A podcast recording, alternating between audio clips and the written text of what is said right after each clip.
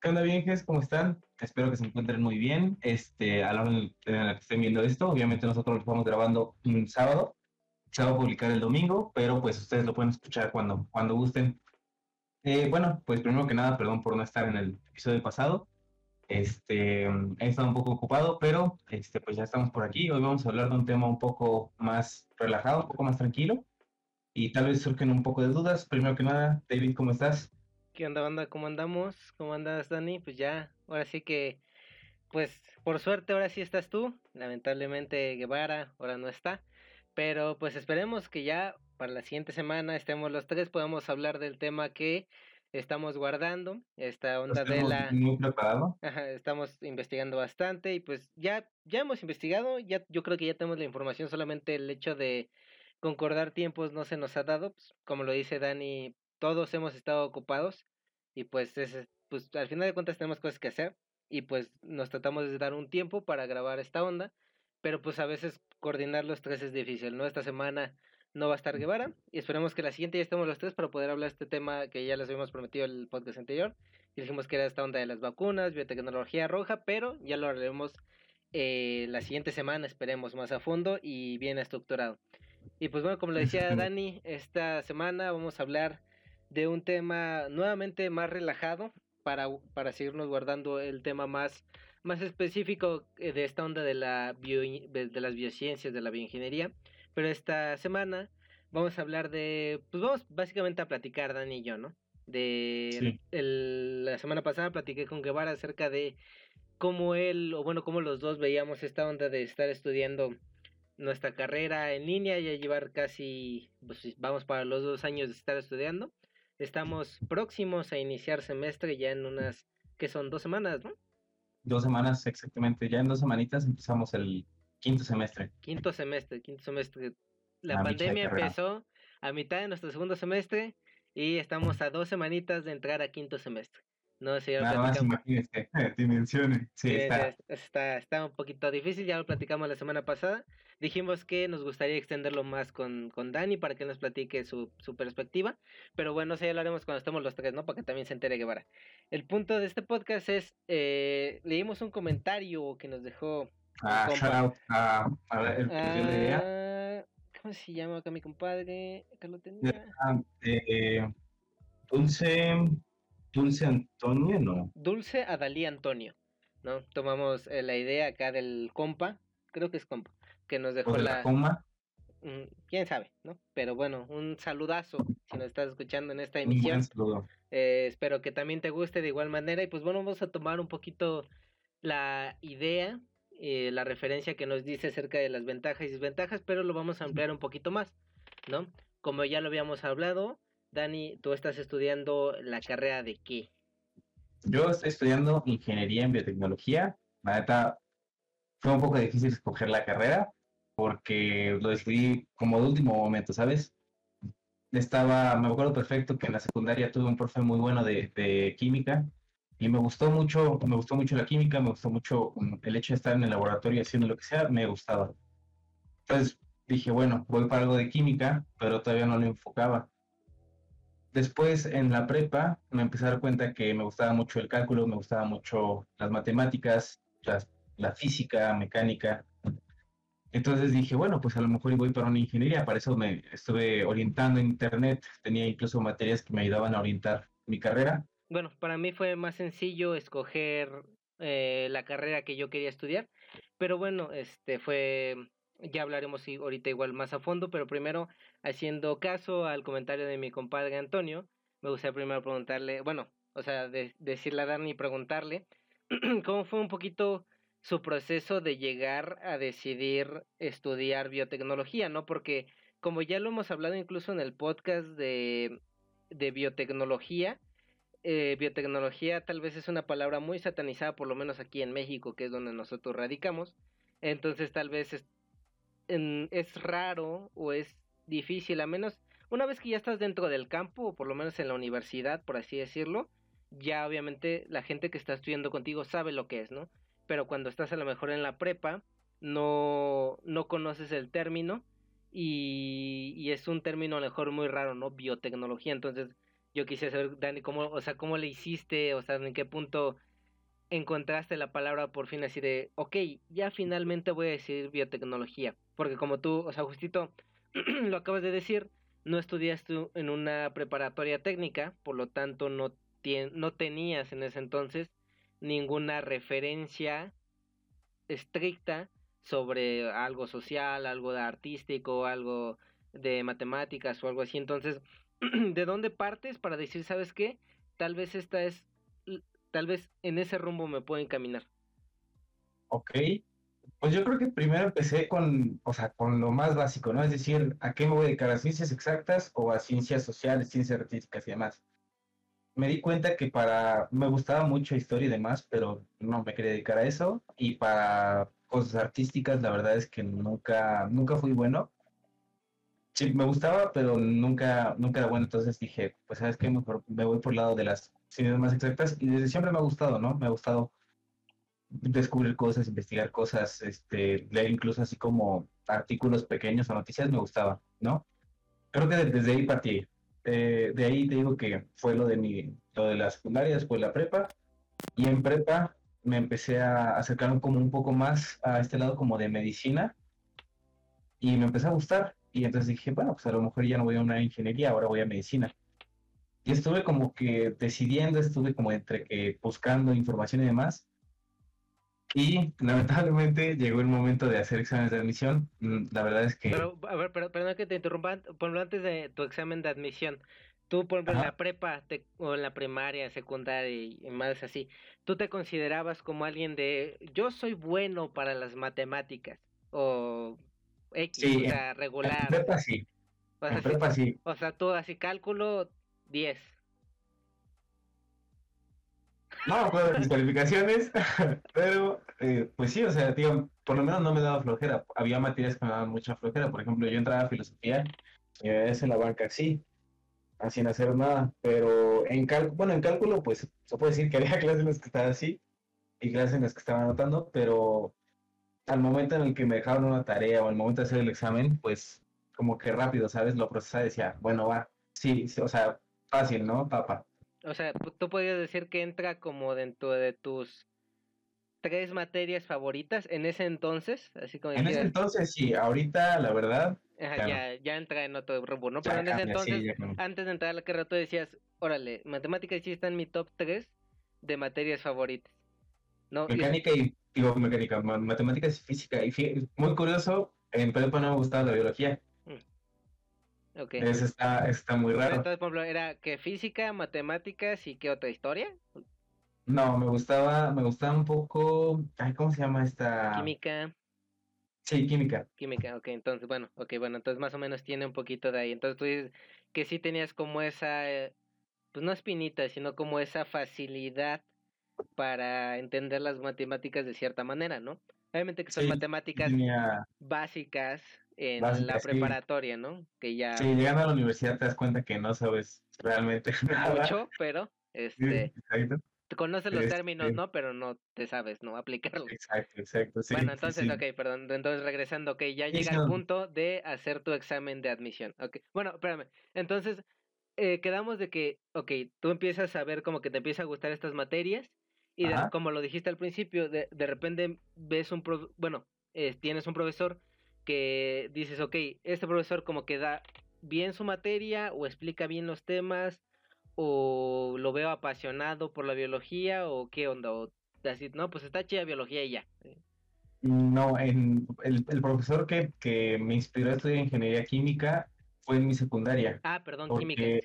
sí, él, él, daba química en segundo el segundo año pero este la neta es que digo o sea su materia estaba explicaba bien me gustaba cómo explicaba y de repente pues, nos contaba sus historias así pero al momento del examen, o sea, se iba, se iba grueso, ¿no? O sea, yo me acuerdo perfecto que era la hora del examen y estábamos todos miados, así, no, ¿qué iba a preguntar, no?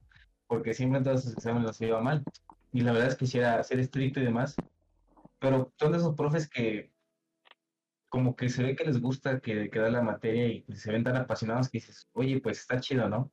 Ah, ok, bueno, entonces, yeah, ok, resumiendo, vas te gustan las matemáticas, la química, tienes un profe que te inspira Y entonces empiezas como esta búsqueda de, pues ya, ¿no? Para la universidad de qué vas a estudiar, pues como lo decimos, no tuviste como una perspectiva estricta sobre, sobre qué estudiar, porque, o sea, en tu preparatorio no había algo así como de, pues mira, te metemos estas dos materias de ingeniería a ver si te laten. No, todo era muy general, o sea, te platicaban, o sea, como que te decían así como, mira, los ingenieros se pueden dedicar a esto y así, pero en una materia que se llamaba orientación vocacional, pero ah, que tú dijeras así, ay, mira, sí, literal, era es como de, ah, pues contesten esas páginas del libro y ya el resto de la clase es libre. Claro. Y ya, ¿no? O sea, básicamente era eso.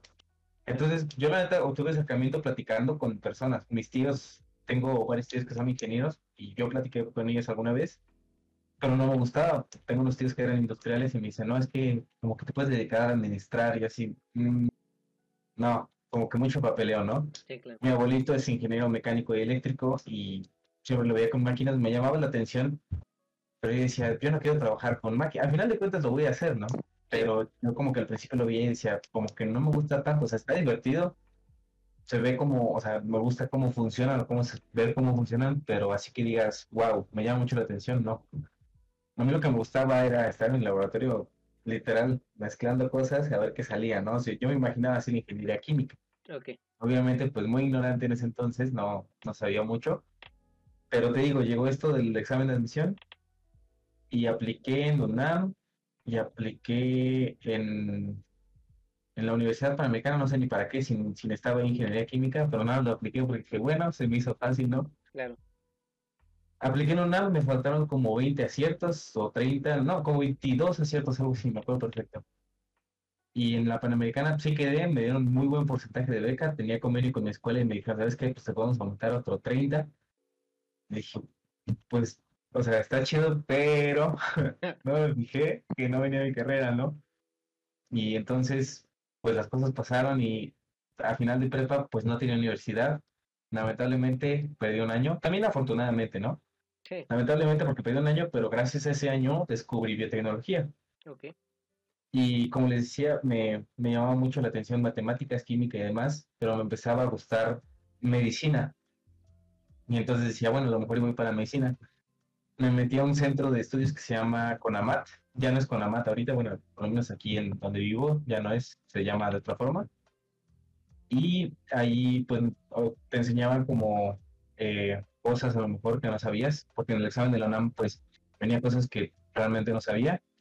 Y ahí te enseñan cosas, por ejemplo, cosas de historia que a lo mejor no te enseñan normalmente en la escuela, este, cosas de química y demás, de genética incluso. Y en las clases, pues, como que todo iba normal y, y de repente me metí a clases de medicina porque me llamaba la atención. Y pues me empezó a gustar, ¿no? Decía, oye, está interesante. Y la verdad va a sonar muy básico, pero veía una serie que se llamaba Grey's Anatomy y me gustaba, ¿no? Estaba chida. dije, oye, pues yo también quiero, quiero estar en un hospital así, ¿no? Se ve de huevos. Y este, y entonces, pues me empecé a ir como por ese rumbo. Y llegó un punto en el que dije, bueno, sí estaría chido como operar, demás. Pero dije, pero neta tengo como la vocación, o sea, mis tíos son médicos, unos tíos que tengo son médicos, y yo veo que se desvelan a cada rato, que casi ni comen, que luego los ves que andan a las prisas o que se les olvidan las cosas o que andan como por todos lados.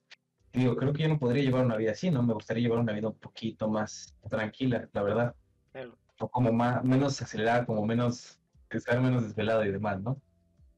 Este, y llegó un punto en el que nos ofrecieron una plática, este, en todos estos cursos como de preparación para exámenes de, del Politécnico y de la UNAM.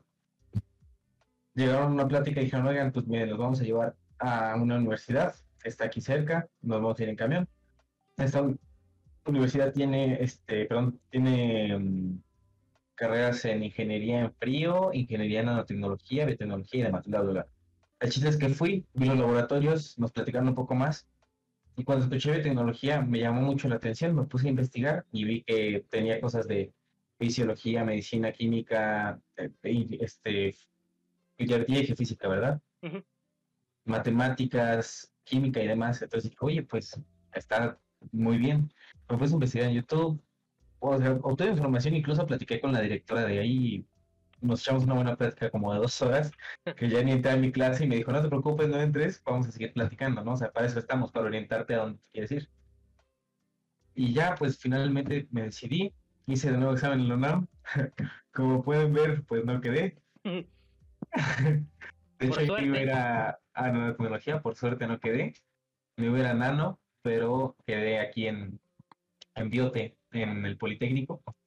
Y pues ya, desde ahí soy feliz. La verdad es que al principio tenía un poco de dudas, decía como, ¿qué tal si voy para medicina? Porque todavía, incluso ahorita me queda como la espinita esa de, pues, ¿qué se sentirá en un futuro operar, ¿no? O sea, abrir una persona y, saber, no dormir, pero saberme todos los órganos, así, ver todo y saberme perfecto, pero, pero como que ya lo veo como, nah, mejor no, ¿sabes? Estoy mejor así.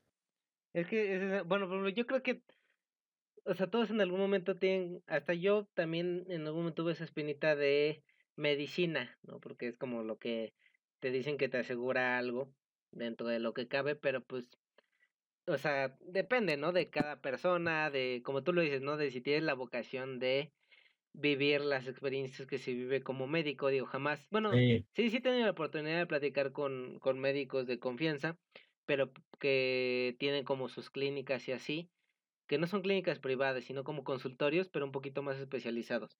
El punto es que a pesar de que no trabajes en una institución de gobierno, pues la chinga es similar, o sea, al final de cuentas, el ser doctor, mm, yo creo que independientemente de lo que te especialices, pues cada una lleva su grado de complejidad, entonces pues en, algún, en el determinado momento vas a tener una, una carga de trabajo pues excesiva, ¿no? Yo como en todas las carreras, ¿no? O sea, no es por demeritar ninguna carrera ni artística, ni social, ni de ingeniería, ni de nada, pero pues en algún momento todas van a tenerlo, pero el punto es de si lo vas a soportar, porque de, las carreras de trabajo son muy grandes, pero pues son diferentes, ¿no? Hacer cosas diferentes, diferentes cosas, por lo tanto es, vas a soportar jornadas de 48 a 36 horas, y vas a soportar a lo mejor dar noticias malas o vas a soportar que te salgan malas cosas, ¿no? Entonces, pues depende de muchas cosas como de tener la vocación, ¿no? El punto, por ejemplo... Es una carrera como... Ah, perdón. No, es una carrera como bien sabida que se desvelan muchísimo, estudian muchísimo, que se leen muchísimos libros y que además, como dice, como dice aquí el buen David, es mucha carga moral, creo, ¿no? el hecho de dar una mala noticia a un familiar o el hecho de que en, en algún punto, si tú estás esperando así por error o porque pasó, simplemente tú no lo podías controlar, el paciente llega a fallecer y como que te queda esa culpa, ¿sabes? Como yo estaba ahí, yo lo iba a arreglar y de repente pues se murió, ¿no? Se me murió aquí literal en las manos, entonces como mucha carga moral y yo la verdad es que dije, no, ¿sabes qué? O sea, me gusta ayudar a la gente, creo que uno de los motivos por los que escogí una ingeniería es porque me gusta ayudar a la gente, me gusta poder dar soluciones a cosas pero dije, ¿qué tal si una vez me sale mal? Como que yo no podría con mi propio remordimiento interno y automáticamente como que me negué, ¿saben? Pero, pero pues sí. E, este, ¿Qué me vas a decir, David? En, un puntito que tocaste era de, de que leen un montón. Yo cuando supe que tenía que libros, Biblias de información y de un solo ah, tema de la anatomía del tórax y era un libro así, dije, no, no, gracias, yo zafo. O sea, también digo, me tenía la espinita de, o sea, está chido como ser doctor y saber mucho de esas cosas, pero de repente, este, yo veía, te digo, personas que sé que estudian medicina así, y lo publican así. Bueno, tengo, este, creo que son mis primas. Bueno, alguna prima tengo que estudiar enfermería, nada más enfermería. Y veo su, luego que tiene libros así de la anatomía del tórax, la anatomía de, no sé, del corazón y es un libro así de grande, ¿no? Entonces yo dije, nada, yo, o sea, pero bueno, volviendo, el punto, por ejemplo, desde mi, desde mi punto de vista, o bueno, desde mi situación, que yo estudio ah, la ingeniería ambiental. Justo te iba a preguntar, como, ¿cómo fue ese proceso?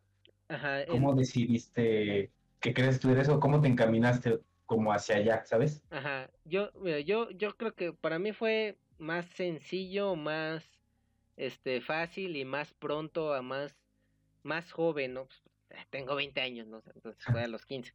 El, no, sí, a los 15. Sí, el punto es, eh, yo iba en una secundaria.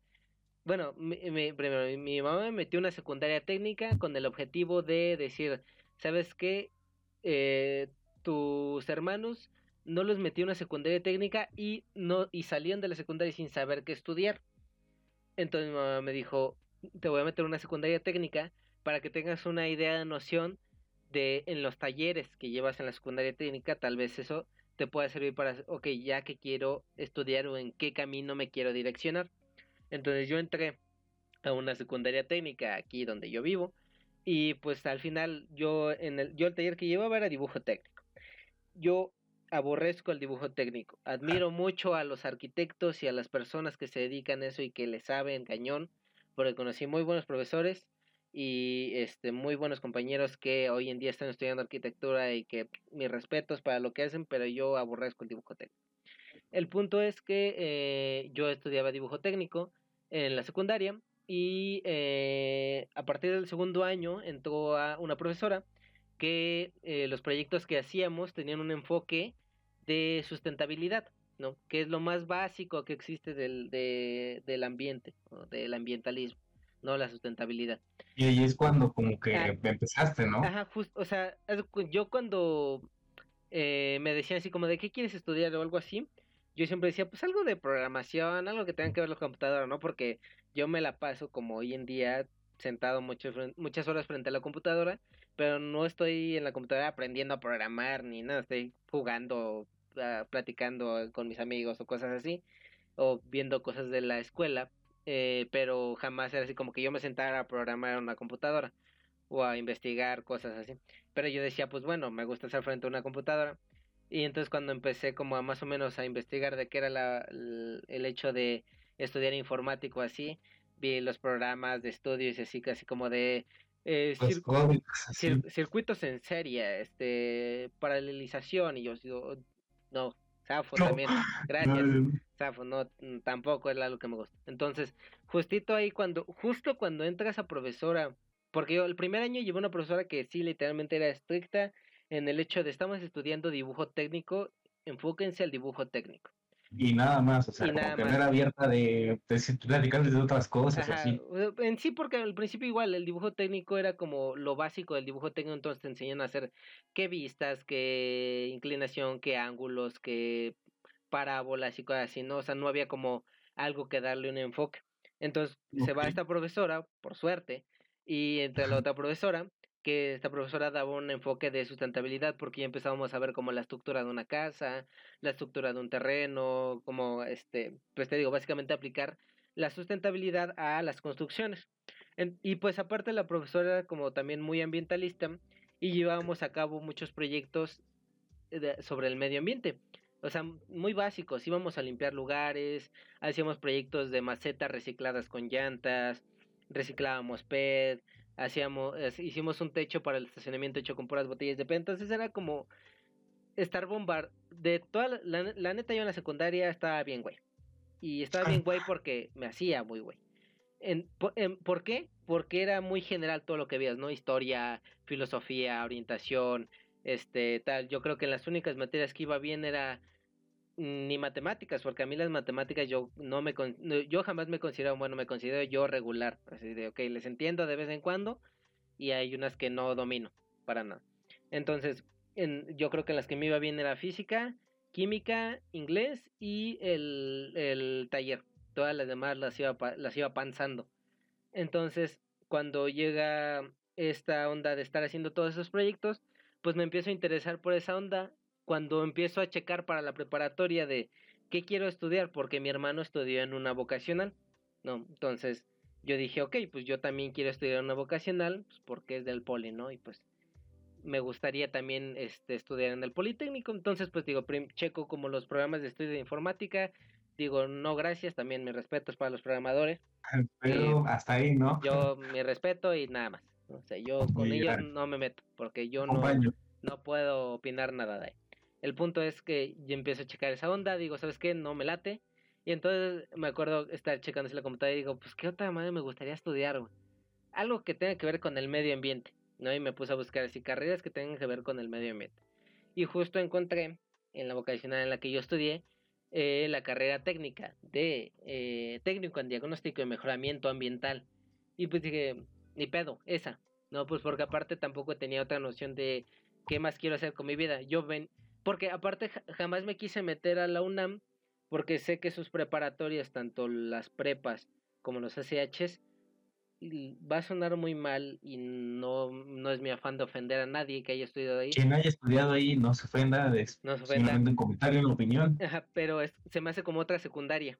O sea, es como estudiar materias en general de lo mismo. Yo tengo amigos que estudiaron ahí y les pregunté, ¿qué estás estudiando ahorita? ¿No? Y me no, pues llevo filosofía 2. Y yo, yo no quiero volver a llevar filosofía en la preparatoria. Yo no quiero volver a llevar historia toda la, todos los tres años. Yo no quiero volver a llevar este español los tres años. Entonces, yo por eso no me metí a la UNAM. Y entonces encuentro esta carrera, eh, esta carrera técnica, y digo, pues órale, esta carrera. Entonces entro ahí. Eh, al primer, el primer año, pues son materias de tronco común, materias básicas. Pues sí, básicamente ves español, historia y cosas así. Pero eh, a partir del segundo año en tu tercer semestre es cuando entras a la carrera técnica que tú eliges. Entonces, una vez que entro a la carrera técnica, a esta de diagnóstico y mejoramiento ambiental, realmente desde el, desde el primer semestre confirmo que es algo a lo que yo me quería dedicar. O sea, literalmente el tercer semestre es nuevamente lo básico, pero del medio ambiente. Se te enseñan cosas muy básicas de las ciencias ambientales, cosas muy básicas del agua, cosas muy básicas del suelo y cosas muy básicas del aire. O, sea, tú desde tercer semestre ya sabías que ibas para allá, o sea, empezaste tercer semestre, bueno, ibas a mitad y decías, ¿sabes qué? Para allá voy, o sea, 100%. Ajá, te juro, o sea, te juro que la primera, me acuerdo la primera clase que tuve que ver con algo del medio ambiente ya formal, se llamaba la materia de ciencias ambientales. Me acuerdo que era una, una clase, una materia de hacer como un tipo de laboratorio, pero de hacer prácticas este, como en lugares, y me acuerdo que la primera práctica fue hacer un muestreo de las especies de la escuela y que nos brindaban, y yo me acuerdo que dije, güey, o sea, estoy fascinado con estar aquí en este, era el bosque de enfrente, el bosque de Aragón, porque yo estudiaba en la vocacional 10, si lo puedo decir, mm, porque ahorita ya no estoy ahí, entonces yo estudiaba en la vocacional 10, y este, eh, entonces era el bosque, de, está, está en la Gustavo Madero, enfrente del bosque de Aragón, entonces yo me acuerdo estar en el bosque de Aragón, que era a metros de mi escuela, un, un parque público, pero el punto era así de, güey, o sea, me siento muy bien estando aquí contando árboles, ¿no? Y me siento muy bien identificando las especies y me siento muy feliz, este, con lo que... realizar trabajo en campo, ¿no? Ajá, con lo que me cuenta la profesora de, ¿sabes qué? Es que, fíjate, esta característica de esta hoja en alguna publicación que se hizo acerca de los gases de efecto invernadero afectan a las plantas, lo plasmamos ahí y eh, la profesora me mira, si tiene este color significa que ha estado en presencia de este contaminante, ¿no?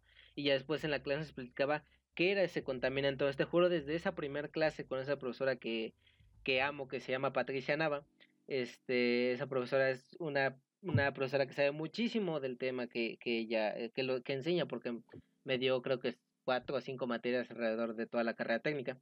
Entonces ella sabe muchísimo y la verdad me enamoré de la car bueno, del tema del medio ambiente desde la primera clase y desde las primeras situaciones en las que estuve presente en ella, porque te digo, en, en esa onda te introducen desde el tercer semestre lo básico pero de las tres áreas. Ya posterior como van pasando los semestres, el, creo, el cuarto semestre creo que se enfoca en, en aire, el quinto semestre se enfoca en el agua y el sexto semestre se enfoca en el suelo. Y entonces, ah, conforme pasaba cada uno de los semestres, yo iba aprendiendo más y hacía prácticas de laboratorio, aprendía más sobre contaminantes, más sobre, sobre remediación, más sobre este, las posibilidades que existía, bueno, sobre las problemáticas y cómo se les daba solución en ese entonces a los problemas de contaminación que había en, en, en el mundo, ¿no? Y aquí en México sobre la normativa, sobre las situaciones que vivíamos, sobre los protocolos y cosas así. Entonces, pues, de hecho, o sea, todos los compañeros que estudiamos la misma carrera, la mayoría teníamos eh, la misma idea de estudiar en la misma universidad, que es la universidad que estamos, que nosotros en este momento estamos estudiando, porque cuando estudias ahí, tú metas así como yo estudio técnico en diagnóstico y mejoramiento ambiental porque me quiero, porque finalizando, quiero entrar a la carrera de ingeniería ambiental en esta universidad, ¿no? Y ahí, aquí me gustaría usar un paréntesis hay este no sé si alguien en algún momento nos llega a escuchar que es de esa vocacional este ah, hoy en día que ya estoy a punto de entrar al quinto semestre de la carrera en esta universidad con ingeniería ambiental eh, muy rápido hay como una gran no sé duda entre todos los egresados de ahí de a dónde me voy me voy a este a ingeniería en sistemas ambientales o a ingeniería ambiental ¿no? O sea, es como un, un tópico que se pelea mucho ahí, de es que no sé a dónde irme porque no sé de qué trata uno o de qué trata uno, de qué trata el otro, pero muy muy rápidamente por si esto en algún momento le llega a servir a alguna persona y es que la ingeniería ambiental va muy enfocada a, estar en la industria y a saber manejar equipos y a saber trabajar en un laboratorio y a saber meter las manos en eh, pues sí básicamente en una industria que requiere de servicios para eh, mitigar, controlar o eliminar contaminación. Y eh, la ingeniería en sistemas ambientales se trata más sobre la administración y la normativa y las leyes acerca de los temas ambientales. Entonces, con esa, este, con esa perspectiva muy rápida, si alguno en algún momento llega a ver este podcast o van a escuchar este podcast y, tiene esa duda, que lo, que lo vea desde una es más administrativa y otras más a, la... Como de campo, ¿no? Como de... Ajá, más, más, pues sí, es como yo le digo, más de meter las manos al hecho de hacer cosas y de cuando estás en una, en una industria, cómo solucionar problemas como tú lo decías. Es como desde fuera y desde dentro, ¿no? Ingeniería es más para adentro y en sistemas ambientales es más por fuera. ¿Cómo se administra toda esta onda? Ok. Pero bueno, ahora regresando a, la onda de la biotecnología, ¿no? Una vez ya entras una vez ya, ¿no? Pasas tu examen, entras tercera segunda oportunidad, entras a, la universidad en la que estamos ahorita y eh, entras a primer semestre, ¿cómo es? O sea, obviamente en el primer semestre llevas materias teóricas, ¿no? Sí. Pero, eh, por ejemplo, ¿cómo voy a enfocar en mi pregunta? O sea, ¿tú sentías la expectativa de, de empezar a estudiarla así? o, no sé, es que, por ejemplo, yo, yo viniendo de una preparatoria en la cual ya había estudiado la carrera técnica y ya sabía cosas del medio ambiente, entrar al primer semestre y nuevamente tener materias teóricas o básicas ah. me decepcionó un poquito. ¿Cómo es, ¿Cómo es tu perspectiva? O sea, dijiste, pues bueno, yo no había llevado nada y órale, me lo chuto, o sea, X. Pues yo ahora entré y bueno, primero que nada, en contexto, pues ya había pasado casi un año sin como una, como una vida académica formal. O sea, estaba ahí en la escuela, pero, pero no es como que te contaran asistencias. O sea, bueno, ahí en Curamat cuando perdí el año, no es como que te contaran asistencia, no es como que te pidieran tareas, nada, nada más te pedían que pusieras atención, ¿no? Porque al final de cuentas, pues el trabajo era tuyo. Si tú querías entrar a la universidad, pues ellos no te iban a hacer entrar, ¿no? al final estabas pagando, ¿no? Para que te exactamente, exactamente. Entonces, eh, yo entré a primer semestre y había realizado el plan estudios y dije, bueno, voy a empezar con lo básico, ¿no? Había cosas que me, que me prometían mucho, que me empecé a ver así como biología celular, dije, oye, a estar padre, química general, dije, oye, a estar padre, y, y demás, ¿no? Entonces yo entré el primer semestre con expectativas de, ¿sabes qué? Va a ser tronco común. O sea, yo la neta sí entré con la mentalidad de, ¿sabes qué? Voy a empezar la carrera con... Desde cero. El primer paso por lo menos va a ser todo lo que vi en la prepa. Por lo menos. Por lo menos el primer parcial va a ser eso. Y ya segundo, tercero puede que pues suba la complejidad, ¿no? Y bueno, eh, yo la verdad me llevé una sorpresa con, con programación. Eran materias que no, que no había llevado porque yo las llevé en la prepa, pero nunca las llevé con código. Y había personas de la universidad que le movían muy bien, porque supongo que venían de vocacionales especializadas en eso. Y yo veía que, que incluso le decían, no, es que tenemos que construir una matriz que para hacer esto y que hay que guardar la variable en otra, no, hay que guardar este número en otra variable, después cambiarlo y hacer un ciclo. Y yo decía, no, pues, o sea, quién sabe, no. Yo decía, programación, yo no voy para eso. Me llevé una sorpresa también con química, porque yo pensé que iba a ser como química muy como muy de prepa, ¿no? muy básica. Muy básica, exacto. Y dije, bueno, si va a ser química en general, pues es todo, ¿no? Pero aprendí cosas nuevas, aprendí titulación, y todavía no lo sé hacer físicamente, lo sé hacer teóricamente, pero físicamente no. aprendí esa titulación, le entendí más mejor, bueno, más mejor, perdón, le entendí mejor a lo de bases de Lewis, este, todo ese tipo como de reacciones ácido-base, que son, la verdad, son muy importantes en nuestra carrera, en ambas carreras son muy importantes. Y donde sí, donde sí eh, pensé que iba a estar más fácil en cálculo diferencial. Ah, eso es lo que te iba a preguntar, por ahí es donde, ah, ahí en el inicio te decepcionaste de las matemáticas y dijiste, no sirvo, o dijiste, no, sí le entiendo poquito. Sí, sí, justo como dices, me decepcioné, dije, no, ¿para qué entré uno en ingeniería, no? Si es, o sea, ingeniería está implícito un chingo de matemáticas. Yo me acuerdo que entré eh, y empezaron los temas, como que todo tranquilo, todo normal. Primer parcial, como que dije, nah, o sea, está bien, ¿no? Y la verdad es que me fue mal en la materia, bastante les voy a contar muy rápido que se quede acá en el podcast. Este, en primer parcial saqué tres. tres, sí, perdón. Es la primera vez que sacaba una calificación tan baja. En mi examen saqué uno, algo así. Y yo estaba impresionado. Dije, ¿para qué me metí al Politécnico, no? Es como, soy una basura, ¿no? ¿Qué hago aquí? Y segundo parcial mejoré, saqué seis. El y doble. El tercer parcial, lamentablemente me quedé dormido para el examen. La primera vez que me pasa. y pues tuve cero, ¿no? Evidentemente, pero en extraordinario, a eso sí, sin copiar ni nada, la saqué con 10. Muy bien. Bueno, entonces. O sea, de que sé, sé, pero me daba mucha flojera, la verdad, porque, como les digo, hay profesores que incluso por su manera de dar la clase te dan ganas de estar ahí y hay profesores que de repente dices, mejor no. Sí, es que eh, hay situaciones en las cuales no depende, bueno, es que siempre depende de ti, pero pues también, no sé, si, si te la ponen muy cañón con el hecho de que está bien de hueva, pues tampoco te pueden pedir mucho, ¿no? O sea, por más ganas que tú tengas y haya sido la carrera que tú hayas escogido, como que estar ahí de a fuerzas, pues no está chido, ¿no? Exactamente. Por ejemplo, pues me pasó. Bueno, una, una parte también que te, tú, tú para la, decías que física también era de tus materias favoritas. Ah, sí. Ok, ahí, por lo también cuando entraste a la universidad, ¿te decepcionaste o dijiste, no, pues aquí también, a esta sí le sé más? Mm, sí le sabía, pero hay incluso momentos en los que un profe lo lleva distinto que otro, ¿no? Y siempre me pasaba el caso de que un profe ocupaba las mismas fórmulas, pero con diferentes letras. Mm. Entonces, como que tenía ese conflicto. Ya, conforme va avanzando la carrera, como que ya le vas agarrando más, ¿no? Como que ya te las vas memorizando, es, es lo mismo pero al inicio entré, digo, llevaba casi un año que no estaba familiarizado. Sí, sí me, o sea, la verdad me aprendía todas las fórmulas y demás, pero llegué allá y como que una, o sea, letras distintas y así de, oye, ¿qué es esto, no? Y de repente, pues yo me sabía velocidad, distancia sobre tiempo, fácil, papa. Y llegó un momento en la clase que nos empezó a explicar con derivadas y con dobles derivadas y con integrales.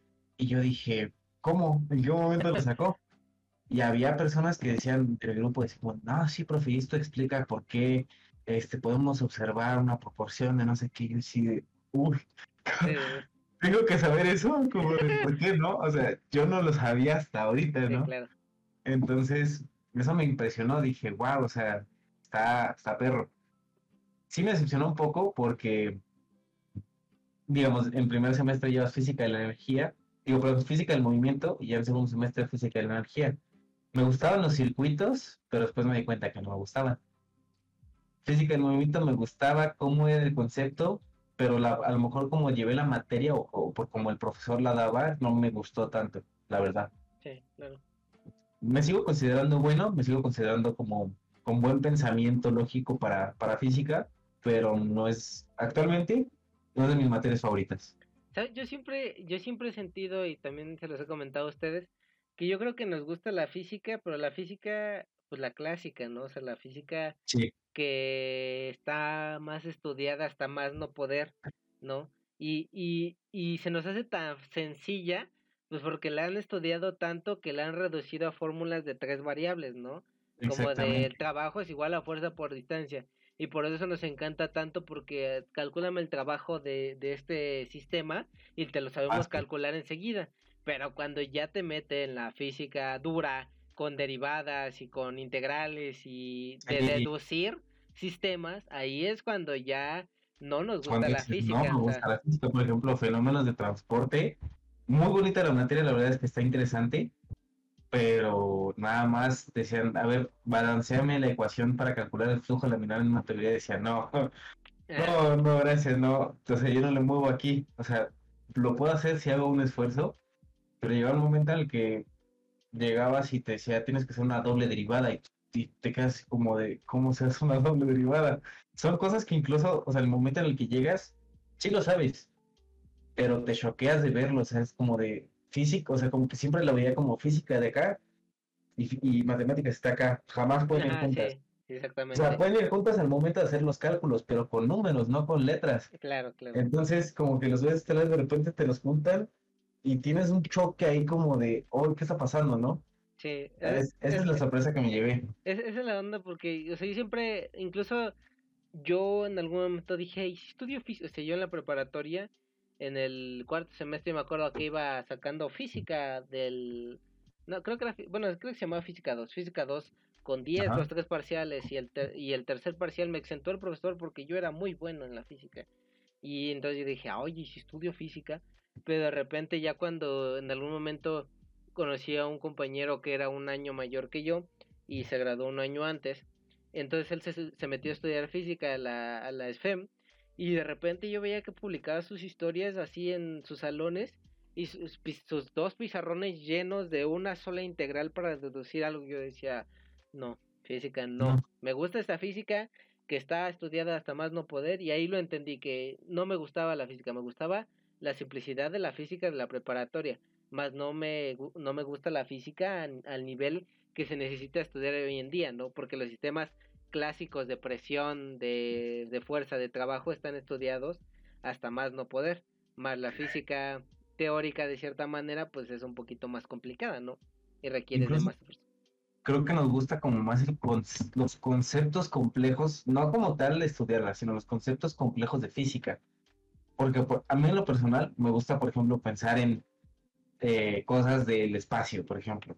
Siento, eh, yo he encontrado mucho muchos intereses en espacio y demás en, personas de nuestra misma carrera y de, en general como de toda la universidad, que tienen como ese interés en el espacio, ¿no? Como en, ¿qué está pasando ahí arriba?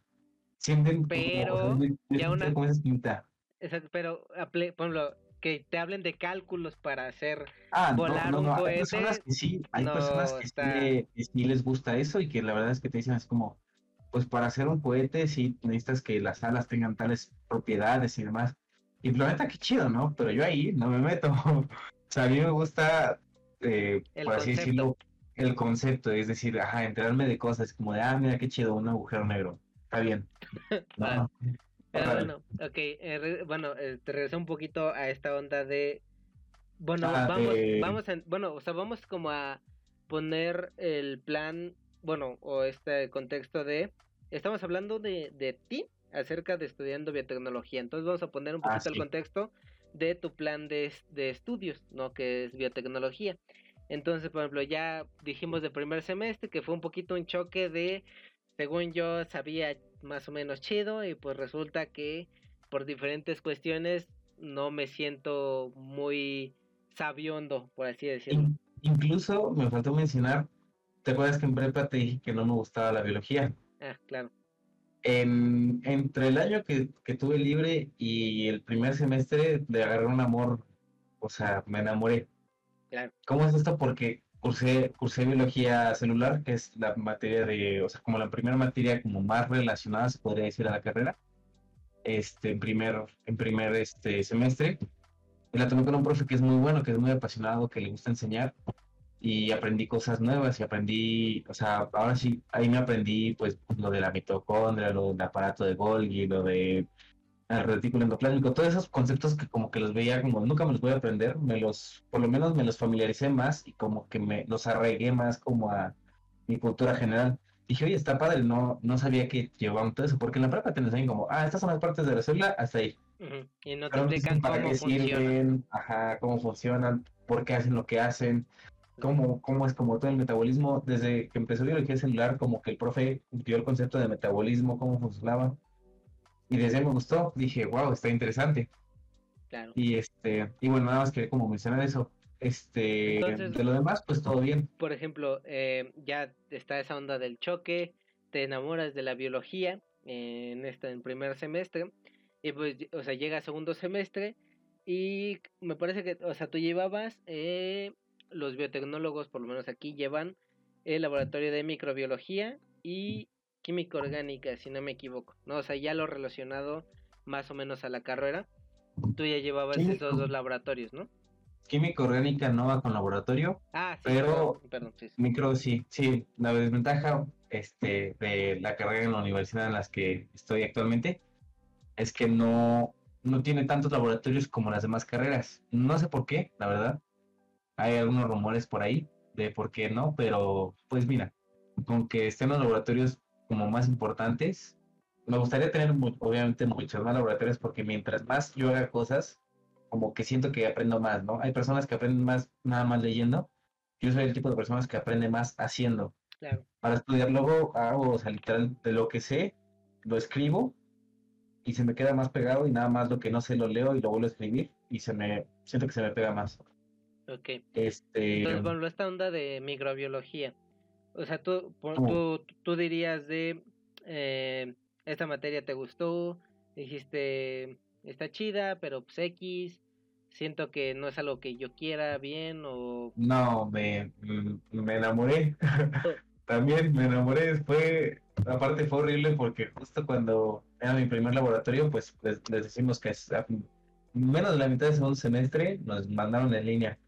Yo estaba bien feliz con mi, con mi laboratorio de microbiología y pues nada, ¿no? Digo, había otras materias. Primero creo que voy a, voy a quitar las otras materias. Estadística, nunca fui bueno, la verdad. Estadística me da mucha flojera. Actualmente me da mucha flojera. Sé que es importante para la carrera, pero creo que más adelante se aprenderá un poco más. Es un área, ¿no? O sea, también como lo ah, vemos en el podcast de biotecnología, está la ¿qué es bioinformática? No creo que color era de la dorada. Ajá, pero es de la bioinformática que se trata de hacer de los procesos estadísticos de, que conlleva la biotecnología. Pero pues es un área, ¿no? A la cual te puedes dedicar. Exacto. Entonces, tú dirías que estadística, pues X, ¿no? O sea, tampoco ni te va ni te viene, Exacto. Ok, por ejemplo, viene álgebra, álgebra vectorial, ¿no? Ah, sí, álgebra vectorial. Interesante, más. Ahí está bien, ¿no? O sea, todo chido. Okay. La respeto y todo, pero no, gracias. Y aquí viene, creo que una este, importante para la carrera, creo que es, termodinámica, ¿no? Que también muchos de esos procesos se basan en la física.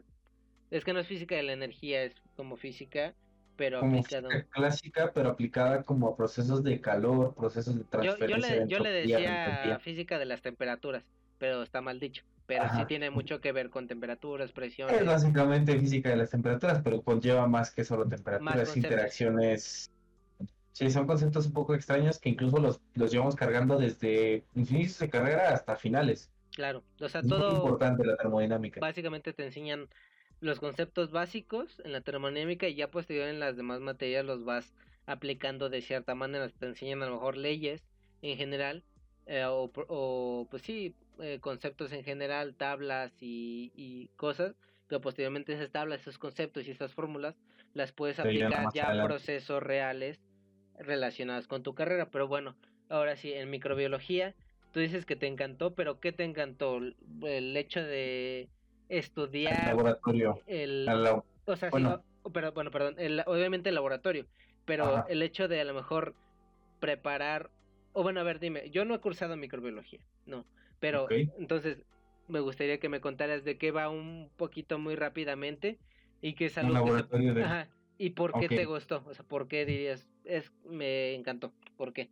Mira, el laboratorio de microbiología se enfoca en estudiar, como lo dice su nombre, microorganismos, perdón, este, a través de diferentes técnicas, ¿no? Que te enseñan desde cómo mover un microscopio hasta cómo identificar un, un, un microorganismo desde cero, ¿no? Desde que tienes la muestra, por así decirlo.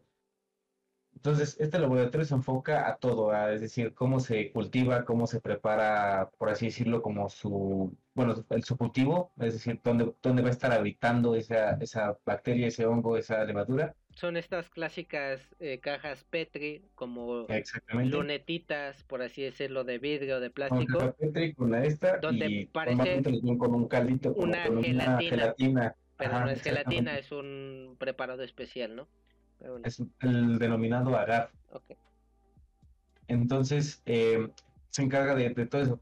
O sea, qué es un microorganismo, cómo se clasifican, cómo, cómo sabes como sus condiciones, como por decirlo, su hábitat natural, como sus condiciones óptimas de crecimiento, cómo deshacerte de ella, cómo identificarla y cómo aprovecharla, ¿no? Más que nada se enfoca a este laboratorio de técnicas microbiológicas que te lo van enseñando por partes. Lo que me gusta de este laboratorio es que empiezas desde lo básico, desde cómo mover un microscopio, ya, ya había ocupado un microscopio antes, pero nunca me dieron como una guía tan completa como me la dieron ahorita. Bueno, en segundo semestre. Claro. Hace un año. Este, entonces, la verdad me gustó mucho porque empiezas desde ahí y empiezas a observar muestras. Desde que empecé a observar muestras y me decían cómo hacer la tinción, hicimos una publicación al respecto. La primera tinción que te aprendes en el laboratorio de técnicas microbiológicas de ley siempre es eh, la tinción de Gram. Ok. La tinción de Gram, ya en la publicación, si, si pueden checarla, estaría estaría súper bien para no alargar tanto. pero nuestra publicación diferencia. estrella. Entonces, pues, Exacto, es uno de los más, de los más, de las que más pegaron. Este, básicamente esta tinción te ayuda a diferenciar entre dos grupos de bacterias, gram positivas y gram negativas. De ahí, a partir de ahí, lo que te enseñan todas las técnicas microbiológicas es las gram positivas puede que tengan agrupaciones distintas, te enseñan cómo identificar la, la muestra, es decir, si tú tienes una muestra de bacteria pura, de, de cierto tipo de bacteria, vamos a poner, por ejemplo, Escherichia coli, pues la tienes que ver a través del microscopio. Me parece que es una gram negativa, Escherichia coli, y este, y entonces a partir de ahí, quién sabe, ahí tú eres el experto. según, según aquí, lo que de recuerdo los es que gram negativa. estamos aquí, tú eres el que más sabe de eso. Exacto, sí, sí, sí. eh. Y a partir de ahí tenemos que, que clasificarla, es decir, cómo son sus cultivos a través del microscopio, cómo se ven, ¿no? ¿Qué color tienen? Pues va a depender del tipo de bacteria, gram positivo o gram negativa. Pero a partir de eso, por ejemplo, vamos a poner otro ejemplo, Staphylococcus aureus, ¿no? Te enseñan ahí que todos los nombres científicos tienen como su, su origen. La verdad es que Escherichia coli no sé su origen, pero Staphylococcus aureus, que es una bacteria que puede causar neumonía en nosotros. Estafilo es cómo se agrupan. Coccus es cómo, cómo tiene la forma de la bacteria, en forma de cocos, ¿ok? Ok. Y estafilo pues es como, forman pequeños como grupos o como cúmulos, que se llaman estafilos. Ok. Eh, bueno, creo que una- hubo una falla técnica, pero ya estamos de regreso. Creo que me quedé en la parte en donde decíamos Auri, bueno, estabas eh, explicando sobre un poco de las bacterias y eso. Y nos quedamos en la parte de Aureus, que bueno, esta bacteria, Staphylococcus aureus, ya expliqué que se agrupan estafilos, que tienen forma de cocos. Y este Aureus es porque en determinado cultivo tienen una, presentan una aura como dorada alrededor de la, de la colonia que se presenta en el agar. Y es por esto que se le da ese nombre de Staphylococcus aureus. Es, el Aurus viene de aur- aurum, au- aurum, algo así, este, que es es oro oro. en latín o en, en griego, no me acuerdo, pero, pero es por eso que genera como una aura, una aura dorada alrededor de, de la colonia. Y es por eso que, que sí. Y les digo, me gusta mucho ese laboratorio porque tenemos esta parte como de, primero puedes ver la bacteria, puedes verla en el microscopio y de ahí te toca identificarla. Lamentablemente no pude llegar a esa etapa. Yo llegué hasta presencial, hasta creo que esterilización, en cómo se, bueno, ah, del autoclavado, sí, exacto. el au- bueno, el autoclave es como una olla express gigante en la cual metes los cultivos, porque si tú dejas un cultivo en una mesa, sin, pues, digamos, te dejas un cultivo de bacteria creciendo, creciendo, creciendo y nunca te deshaces de él, se vuelve un foco de infección y al rato pues va a ser difícil controlarlo, ¿no? De, Entonces por eso después de, ajá, de- bueno, sí. yo iba a comentar algo de eso. Lo que más me impactaba a mí del laboratorio de microbiología cuando es en presencial es que obviamente se trabaja con bacterias y pues con, bueno, con microorganismos, ¿no? Microorganismos vivos, ¿no? Y una de las situaciones que sucede ahí es que se, se pipetea con la boca. ¿no? O sea, ah, la pipeta, para los que no lo conozcan, los que no tengan relación con algún laboratorio, y es básicamente un tubo de vidrio en los cuales es muy mucho más largo. Es mucho más largo, hay de diferentes medidas y cantidades, dependiendo de la cantidad de solución que tú quieras agarrar.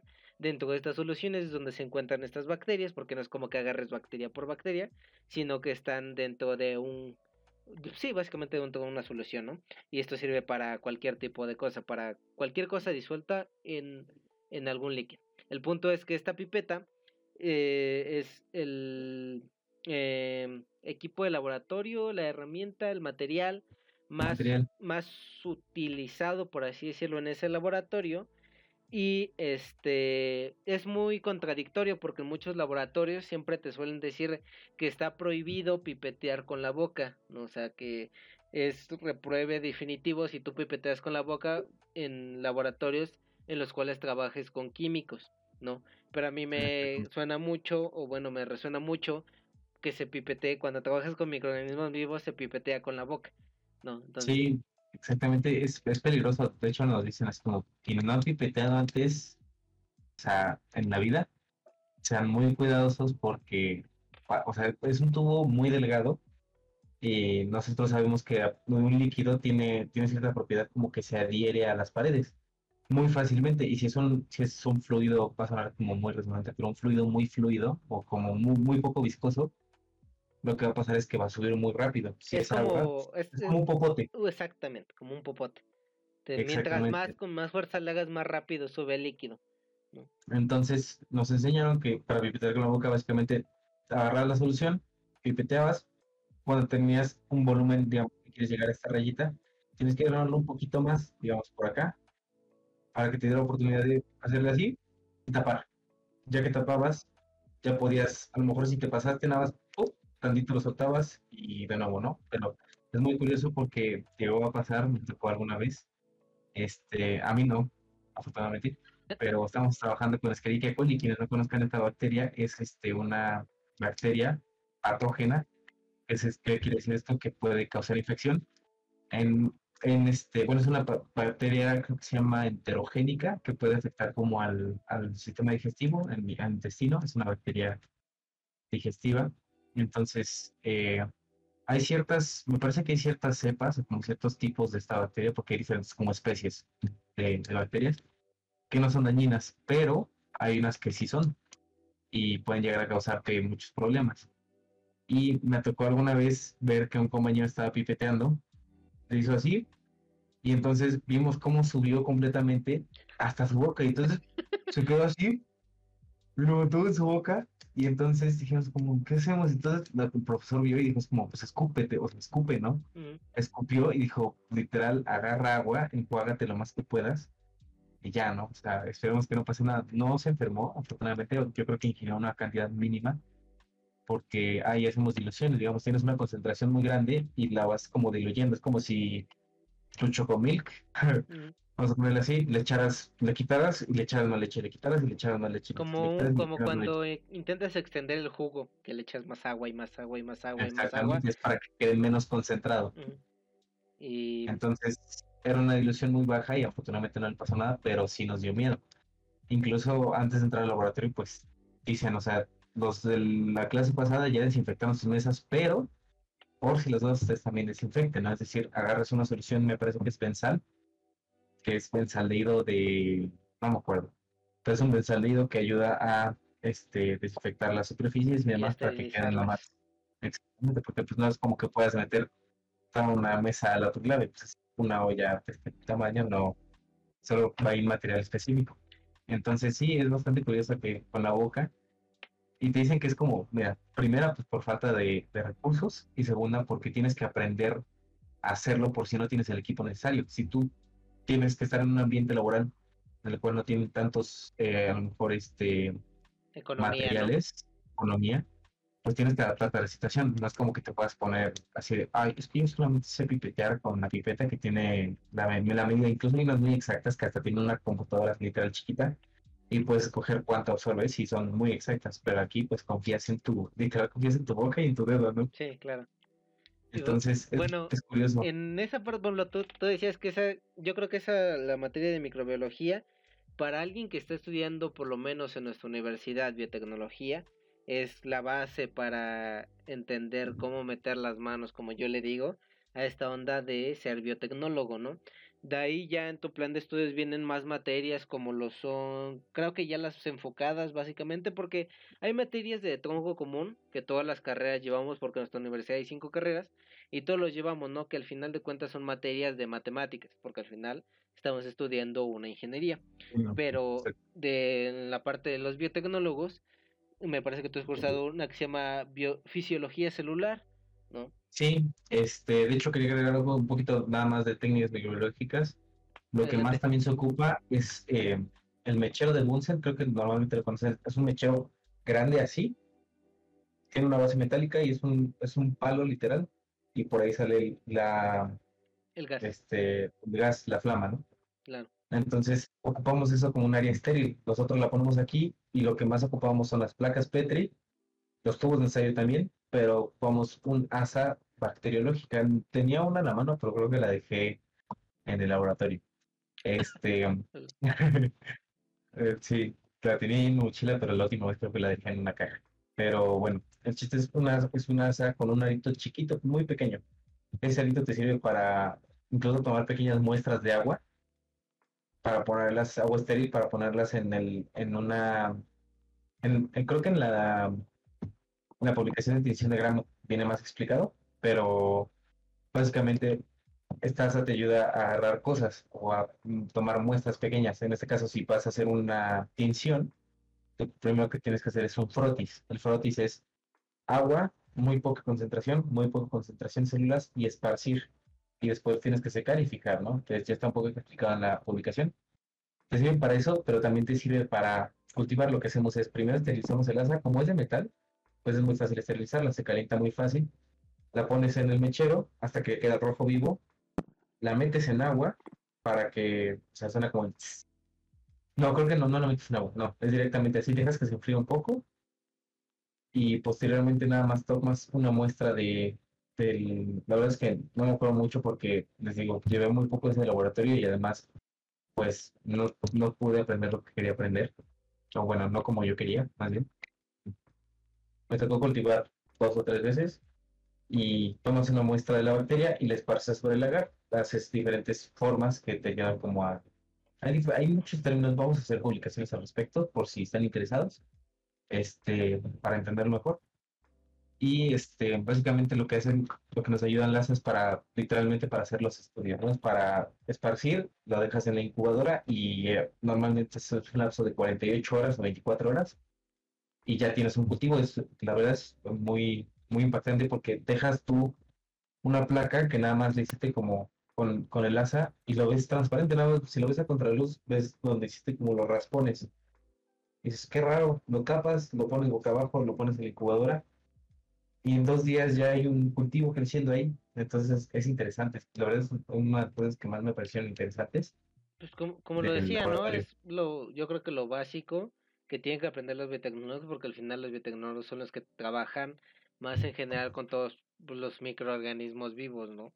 Yo creo que por, por eso creo que es de los primeros laboratorios que ustedes llevan, pero posteriormente como lo decía tú llevas también fisiología celular que yo no sé, pero tal vez lo consideraría como una continuación a la biología celular que llevas en en primer, semestre, no que ya ahorita ya lo ves, supongo yo que más especializado y más a grandes rasgos acerca de cómo funciona eh, las células eh, de cierta manera, ¿no? Sí, exactamente. Creo que aquí en esta materia encontré como más parecido, por así decirlo, a medicina, porque, bueno, en medicina obviamente que es, eh, pues, no sé, cómo dices, ¿no? La anatomía del tórax, la anatomía del corazón, demás. Pero eso te habla de tejidos, de, de estructuras grandes, ¿no? En este caso, como es fisiología, eso se podría llamar que es, por ejemplo, si te dicen la fisiología del corazón es cómo funciona, ¿no? Entonces, sea, la fisiología celular te ayuda a entender cómo funciona la célula, ya sea una célula bacteriana como una célula humana, ¿no? O una célula vegetal o una célula fúngica. Entonces, en, este, en esta materia, muy, es muy interesante la materia, este, comienzas por ver eh, todo lo que está, literal, vas de fuera para adentro, ¿no? Comienzas por ver qué es la membrana celular, a qué te ayuda la membrana celular, este, cómo genera energía la membrana celular, en qué se encarga. Bueno, para los que no saben, la membrana celular, digamos, estas, cada célula de nuestro cuerpo tiene, por así decirlo, que es lo de adentro, que es el citoplasma, y por fuera tiene un recubrimiento que es para evitar que entren cosas extrañas, ¿no? O solamente entra lo que, lo que regula. Entonces, la membrana celular se encarga de que a la célula entre glucosa, que a la célula entre la concentración adecuada de sodio, la concentración adecuada de potasio, de, de oligoelementos, que son los elementos pues, básicos para hacer, este, para hacer reacciones dentro de la célula. La celular se me hizo muy interesante porque ves todos los procesos de cómo la célula se mantiene viva y, cómo lo hace, ¿no? Te enseñan la glucólisis, que es, bueno, la glicólisis le, le llaman porque pues tienen que ser diferentes azúcares, que te enseñan cómo tu célula transforma glucosa en algo más pequeño. Es un proceso catabólico. Se transforma de glucosa, va pasando diferentes enzimas hasta que se convierte en piruvato, ¿no? Del piruvato, pues puedes irte a ciclo de Krebs, puedes irte a eh, diferentes otros procesos a los que te pueden ayudar, pues fosforilación oxidativa, vía de las pentosas fosfato, que son básicamente, para no aburrirlos, este, procesos metabólicos que le ayudan a la célula a generar energía. Después nos enseñan proteínas, aminoácidos, cómo funcionan, enzimas, este, cinéticas, enzimáticas, este, inhibidores, por ejemplo, eh, para los que no sabían cómo actúa un medicamento, este, aquí nos lo enseñan un poco, hay medicamentos antibióticos que inhiben específicamente a lo mejor transporte de membrana. Entonces, al inhibir el transporte de membrana, la célula no puede obtener nutrientes, la célula, en este caso una bacteria, no puede obtener nutrientes y muere. O hay otras que se encargan de interrumpir eh, cierto proceso, no sé, digamos, interrumpir el proceso de replicación. Entonces, al momento en el que la, bacteria necesita replicarse para sobrevivir, no puede porque el medicamento lo está inhibiendo y muere. Entonces, hay diferentes, aquí aprendí muchas cosas. También es una materia muy interesante, la verdad, incluso creo que para los médicos que llevan fisiología, pues no celular, bueno, sí le llevan celular, pero llevan también fisiología como general. Es una materia muy interesante, es como juntar química orgánica y biología. Y las juntas en una sola y además dos juntas, incluso llevas hasta cálculos matemáticos. Me acuerdo perfecto, uno de los, de los temas que más me dificultó, la verdad, fue esta parte de lípidos. Nos ponían a calcular, eh, por ejemplo, si tú te comes dos pedazos de chocolate con tanta cantidad de gramos y que contiene tales concentraciones de ácido palmítico, ácido palmitoleico, ácido, diferentes este, ácidos grasos, a lo mejor lo has escuchado, ácidos grasos que puede haber en la comida y demás. Los ácidos grasos son la mayor cantidad de energía que puede, que obtener tu cuerpo. Y sacas el equivalente de, ¿sabes qué? Pues no sé, si te comes un bolillo, estás ingresando tantas kilocalorías en tu cuerpo, y lo cual eso se traduce a tantas moléculas de ATP, que se traduce a tantos, no sé, joules a lo mejor, ¿no? Entonces, eso te ayuda a... Todos, estos cálculos y todos estos conocimientos me, me ayudaron mucho porque yo no tenía muchas cosas. Yo decía, pues un medicamento, o sea, bueno, por lo menos antes de entrar a la carrera es como, entra el medicamento y qué, o sea, como, ¿qué pasa, no? Me lo tomo y ya me curo, pero... Me lo tomo y ya estuvo, ¿no? Pero, pero pues precisamente fisiología nos ayuda a entender como todo ese tipo de procesos como a la escala microscópica, ¿no? Y eso es lo que, lo que me gusta de fisiología es creo que una de las materias básicas para después entrar a la siguiente del cuarto semestre, que se llama ingeniería enzimática.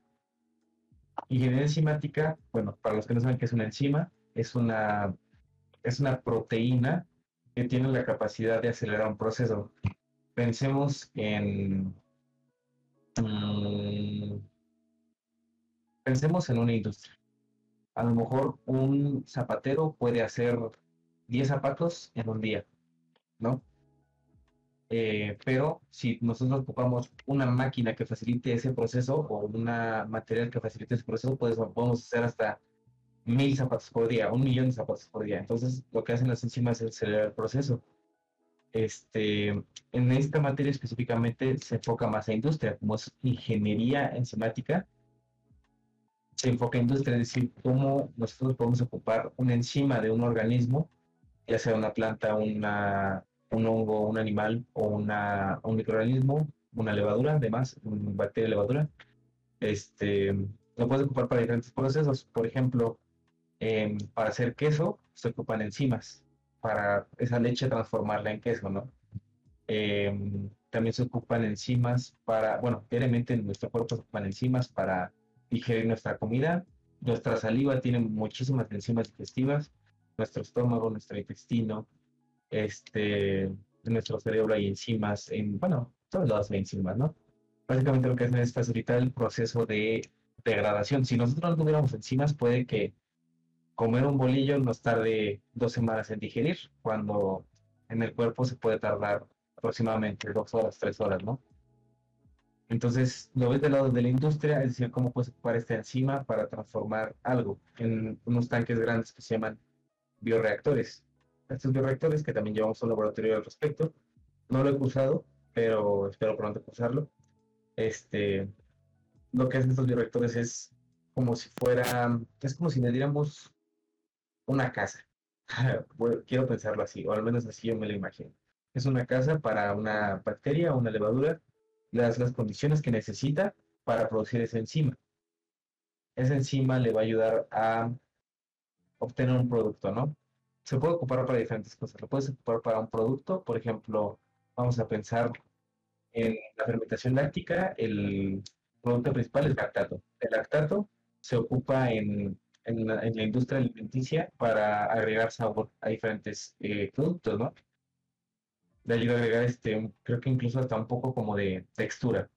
Entonces, el, lactato, pues lo puedes obtener, digamos, si, si tú fines obtener lactato, lo que haces es crees la bacteria que te ayuda a obtener lactato y posteriormente separas, ¿no? Porque todo está junto y revuelto y después lo tienes que separar, purificarlo y ya de ahí se puede ir a la industria, ¿no? Eso es básicamente lo que nos enseñan en ingeniería enzimática o la obtención de una enzima. No sé si nosotros, un tema muy popular actualmente, PCR, prueba de la cadena de la polimerasa, reacción en cadena de la polimerasa, perdón.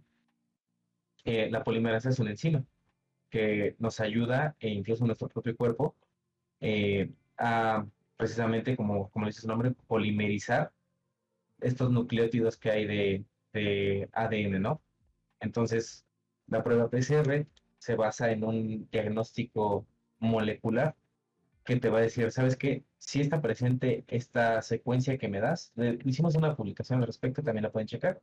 Si está, está este fragmento que, que necesitas, digamos, si hay un gen o si hay una secuencia de aminoácidos que determinan una proteína, entonces eh, la reacción en cadena de la, reacción en cadena de la polimerasa nos va a ayudar a determinar si existe o no existe, ¿no? Eso es, eso es un diagnóstico clínico, pero la polimerasa en, nuestro día a día nos ayuda a que nuestras células se repliquen y proliferen, ¿no? Es decir, si, si es una célula de, de tu pulmón, pues automáticamente se lleva a cabo el proceso de replicación. No hemos hecho publicación, estaría bien que le hiciéramos, la verdad, este, para que entendieran un poco más pero básicamente es una de las muchísimas enzimas que participan para que nuestras células sigan vivas y, bueno, más bien proliferen, ¿no? Y creo que, bueno, o sea, poniendo en contexto, creo que es lo único que has cursado que tiene que ver en sí bien con la biotecnología, ¿no? Porque creo que todos los demás son como materias más de todo común, que obviamente van enfocadas que si fenómenos de transporte, termodinámica 2, donde ves más pues más conceptos, más fórmulas, más tablas, más información acerca que obviamente se aplica a todos estos procesos. Este no es tan bueno, no es tan directo la información como lo fue la eh, fisiología celular, la microbiología, la ingeniería enzimática, ¿no? Pero por ejemplo, poniendo aquí, tú, tú, por ejemplo, ya a partir de que empiezas a cursar esta, estas materias, tú dirías que, ¿sabes qué? Yo me esperaba ya para pasar a quinto semestre otro tipo de información de la ingeniería biotecnológica, o sea, o Ajá, pues básicamente eso, me esperaba, te esperabas otra cosa, o sabes que estoy bien, o estoy satisfecho, estoy normal, estoy 2-2. Estoy satisfecho, pero eh, digamos, es un concepto que entendí muy tarde. Digo, no tengo problema porque aún así me gusta la industria, ¿no? Me gusta eh, ver procesos industriales. Pero hay una diferencia entre ingeniería en biotecnología a licenciatura en biotecnología. La licenciatura en biotecnología se encarga más en todo esto que les digo, procesos, es decir, en cómo funciona la célula, en cómo puedes aprovechar la enzima, en cómo puedes hacer un diagnóstico molecular, en cómo puedes este, ocupar un microorganismo para tu, para tu, este, para su aprovechamiento, cómo puedes hacer un OGM, pero en teórico. Eso es de forma teórica. Ingeniería en biotecnología lo que nos permite es esos conocimientos teóricos, agruparlos y meterlos junto con, este, con la industria. Es decir, sí, ok, eh, la teoría te dice que tú puedes extraer una enzima de una bacteria haciendo tanta y tal tiempo, pero esto te dice la teoría. Ahora la industria te dice, ¿cómo lo vas a hacer? Ah, pues lo vas a meter en tales tipos de reacciones para romper la membrana celular, vas a extraer la enzima, vas a tener que purificarla con tales procesos, vas a llevar cromatografías, vas a llevar este diferentes tipos de procesos de purificación que te ayuden a obtener esa enzima, ¿no? Y ya la puedas eh, ocupar industrialmente. Entonces, sí estoy satisfecho con, con, lo que he aprendido hasta ahorita porque he aprendido muchísimo, he aprendido cosas que no me imaginaba que existían y, he razonado cosas que antes pensaba que estaban, pues las pensaba o las dimensionaba de diferente manera, como que vi el otro, la otra cara de la moneda. Y, la verdad estoy bastante satisfecho con el, con el, con el plan de estudios, pero yo esperaba que fueran materias más eh, prácticas como no como biológicas biológicas y prácticas okay. yo esperaba como que fuera un poco más estilo no sé cómo ponerle palabras, como, como poder verlo en, como.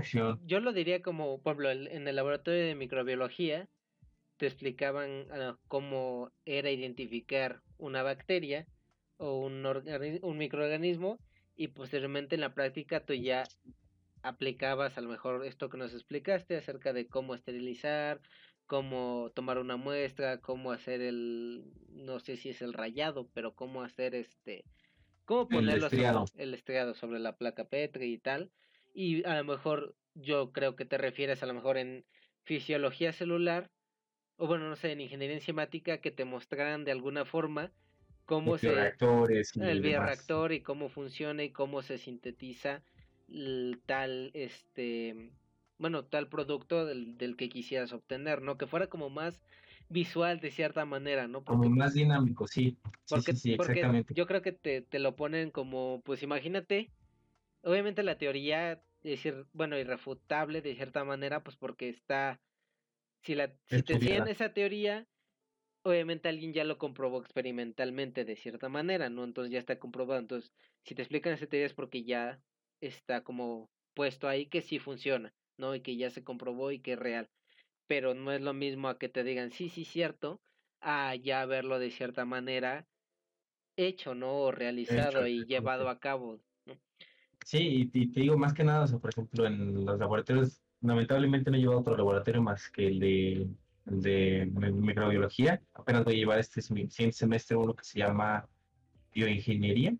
Sí, bioingeniería, pero va más enfocado como a procesos la parte más que más me gustaba es, era la parte más difícil, creo, porque tenías que razonar mucho. Pero la parte que más me gustaba era la parte de discusión, porque la discusión era, pues sí, como su nombre dice, una discusión. Tú estabas con el profesor y él te preguntaba, a ver, ustedes antes de venir a esta práctica, este, investigaron sobre el tema, ¿no? Entonces tuvieron que, que entregar unas actividades previas y demás. Eh, vamos a pensar, a ver, entonces, ustedes estudiaron la, pared celular de, las, o la membrana celular de las bacterias. ¿Por qué la tinción de Gram tiñe de tal forma a las bacterias? Ah, pues ya no, levantas la mano y dices, ah, no, pues mire, es que tiene estas paredes de peptidoglucano, no sé qué, bla, bla, bla, bla, Y entonces, esa parte de discusión nos ayudaba a nosotros como a ampliar el conocimiento. Es decir, si tú, lo, si tú decías, ah, ok, funciona por esto, pero no sabías el por qué Entonces esas discusiones nos ayudaban a ver un poco más, como a entender un poco más. Esa es la parte que, que me gusta. Y digo, de las materias teóricas no me quejo, son buenas, me gustan, pero digo, yo me las imaginaba como, como más, no tanto industrialmente, sino más teóricamente y, y aplicándolo, ¿sabes? Como en plan, no, o sea, no sé si sea la palabra, pero en plan investigación, como aplicarlo a investigar algo, o sea, no, no aplicarlo a un proceso que ya existe, o sea, lo voy a decir así, tal vez suena mal, pero no es mi punto, no aplicarlo a ponerte a hacer cerveza, ¿no? Porque ponerte a hacer cerveza es muy sencillo cuando ya estudias biotecnología, ¿no? Sabes que se lleva a cabo una fermentación por una levadura, una fermentación alcohólica y del producto te da alcohol, ¿no? Entonces, este, yo creo que no era tu punto decir, sabes que yo me quiero poner en una industria ah, con un fermentador para producir cerveza. Yo creo que era como todo el conocimiento, obtenerlo y posteriormente aplicar esas técnicas a una situación nueva de cierta manera, no una situación más amplia de decir, sabes que esta bacteria o este microorganismo lo puedo utilizar para esto, pero, o sea, como para un proceso nuevo más, más especializado, más... Mm, es que no quiero decirle más importante, pero más este como más representativo, se, le podría llamar, no por, o sea, como más eh, aplicable a otras áreas. ajá, es que no, no tengo la palabra, pero más, ajá, es que, no sé, o sea, es lo que te digo, no, no, no en plan de, es que quiero ponerme a hacer en la industria de la leche, en la industria de la cerveza, en la industria de levaduras, en la industria de tal, pues porque es como algo que ya está muy, muy estudiado. Yo creo que ese, bueno, no sé si me equivoco, que ese no era tu objetivo, sino de tener todo lo teórico para ya después saber en algo como un plan de investigación de si sabes que ahora si yo encontré que esta bacteria puede servir para esto, ¿no? Sí, exactamente. Fíjate que tengo como ideas encontradas ahí porque al principio era así de yo quiero full investigación, ¿sabes? Este, y actualmente, o sea, yo quiero dedicarme a hacer investigación, yo quiero dedicarme a, a por lo menos publicar unos papeles, a poder este, investigar, para pertenecer al SNI y este, y sí, precisamente como dices, a mí me gusta más como esta parte de estar en un laboratorio investigando, es decir, tener una teoría así como de, oye, veo que esta bacteria o tal, no sé, tal azúcar se comporta de esta forma, ¿no se podría utilizar acá? Y empezar a realizar las investigaciones. Esta parte me interesa, me interesa muchísimo y es una de las, o sea, me gustaría hacerlo. La principal, ¿no? O sea que... Sí, sí, creo que es la principal pero también es muy interesante esta parte industrial, no tanto aplicada como a, me gusta la industria de alimentos, pero por ejemplo esta parte de, hacer cerveza es interesante, esta parte de hacer vino es interesante, pero como que yo me imaginaba más la carrera como que te iban a enseñar a, a, manejar un laboratorio por completo. Es decir, si a ti te ponen a, una planta piloto, es manéjala, ¿no? O sea, o sea, tú tienes todos los, lo que tienes aquí, tienes tu laboratorio de microbiología, tienes tu, tus, este, tus fermentadores, tienes tus destiladores, tienes tal, tal, tal, date, ¿no? O sea, dale. Tú haces tus investigaciones que tengas que hacer y tienes aquí tus, tu, tu, tu, material y demás, ¿no? Digo, no me lo imaginé, me así como que dentro del laboratorio, ¿no? Pero, así que te lo regalo. Pero... Pero sí, en plan de que te enseñaran es que no, es que no se me vienen las palabras, pero como, justo como lo dijiste ejemplificado, de una manera súper general para hacer, que... hacer práctica para generar teoría, más bien. En lugar de aprender teoría para generar para ya practicarlo, para ya Exactamente, sí. Me gustan ambas, ambas partes, creo que por igual, pero creo que actualmente mis intereses actuales son más en cuestiones precisamente de sustentabilidad, es decir, me gusta esta parte de todavía no lo he aprendido, pero me, la, creo que en protección ambiental y demás, este, en cómo, el, cómo se puede el agua, cómo podemos purificarla, hay procesos en los que ocupas bacterias para este, limpiar agua, incluso ya sea con contaminantes, este, no sé, petróleo y demás, como también aguas contaminadas de aguas residuales de farmacéuticas, es decir, que contengan concentraciones de medicamentos. Hay bacterias que se dedican a degradar medicamentos. Imagínense qué tan, qué tan poderosas pueden ser las bacterias para degradar un propio un medicamento, un analgésico. Y, y justo, y justo es, mira, justo esto me lleva a una pregunta que creo que va bien enfocada. Por ejemplo, justo acabo de decir que te, que te importa esta, o bueno, que te agrada esta parte de sustentabilidad. Yo te preguntaría, no, yo estoy estudiando ingeniería ambiental y obviamente te, todas estas cinco carreras que son biomédica, ambiental, alimentos, farmacéutica y biotecnología usan la biotecnología para sus respectivas áreas. Bueno, estas cuatro, ¿no? Biomédica, alimentos, ambiental y farmacéutica. Hacen uso de la biotecnología para aplicarlo a sus campos. ¿no? Porque yo creería que los que estamos estudiando estas carreras específicas es porque nos interesa el tema, en mi caso, del ambiente, ¿no? Y de regenerarlo, cuidarlo, mitigarlo o prevenirlo, aplicando la biotecnología. Entonces, mi pregunta es, ¿por qué? ¿Cuál es tú qué ventaja le ves a decir, sabes qué? Si me gusta la sustentabilidad, ¿por qué no estudiar la ingeniería ambiental que aplica la biotecnología y decir, ¿sabes qué? Pues voy a, voy a estudiar biotecnología en general, o sea, ¿por qué? O sea, ¿de dónde surge ese de, pues, no me enfoco simplemente a, algo? ¿Por qué? Yo creo que no hay ninguna ventaja.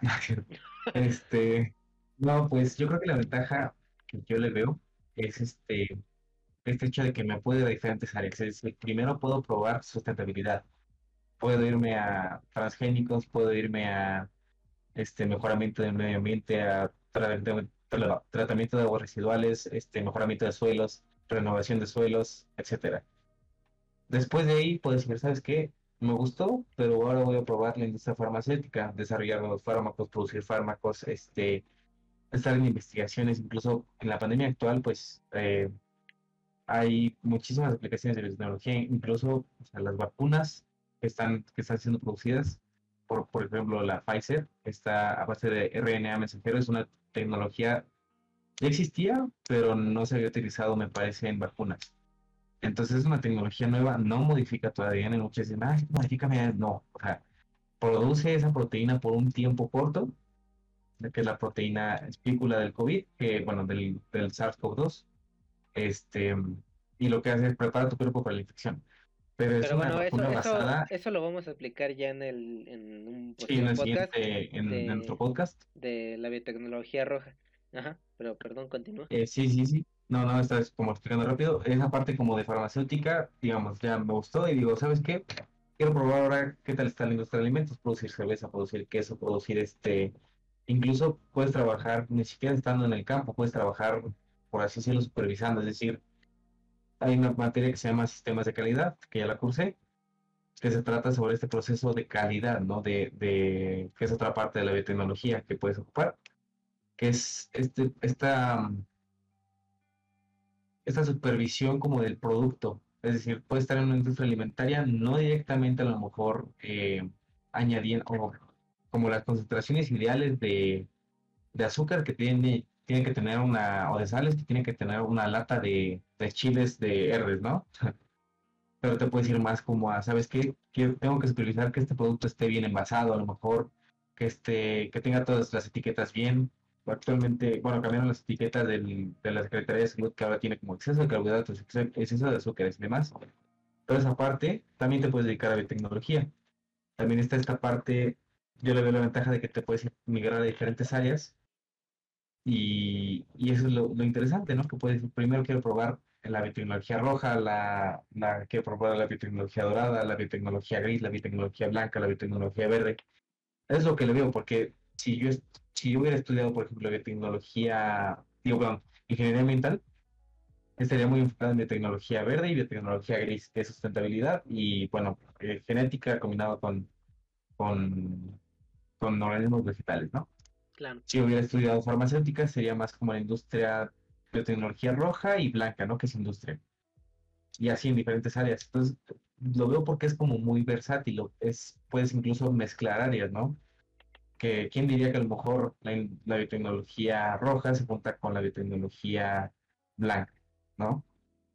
O así, demás. Bueno, me gusta pensar en eso, ¿no? Es, es lo que más me llama la atención de estudiar como la general en lugar de una particular como ambiental, farmacéutica, biomédica o ambiental, no, ¿qué? Ambiental, farmacéutica, biomédica o alimentos, sí. O bueno, por lo menos aquí no, porque también hay, o sea, ya vimos que hay biotecnología de todos los colores y sabores. Hay biotecnología marina y como ya lo explicamos en el podcast de la biotecnología, que habla acerca de qué, de qué te puedes enfocar y que hay muchísimas áreas. Yo creo que esa es la de las ventajas que pueden existir. Yo creo que es la principal ventaja, la versatilidad y la libertad que tienes para escoger en lo que tú te quieras dedicar, ¿no? Incluso si te gusta otra parte, a lo mejor como a lo mejor tú dices, me gusta la programación, pero, o sea, me gusta programar de vez en cuando, pero lo que más me gusta es la biotecnología. Ah, pues puedes hacer programas y dedicarte a la bioinformática y hacer programas que te cuantifiquen procesos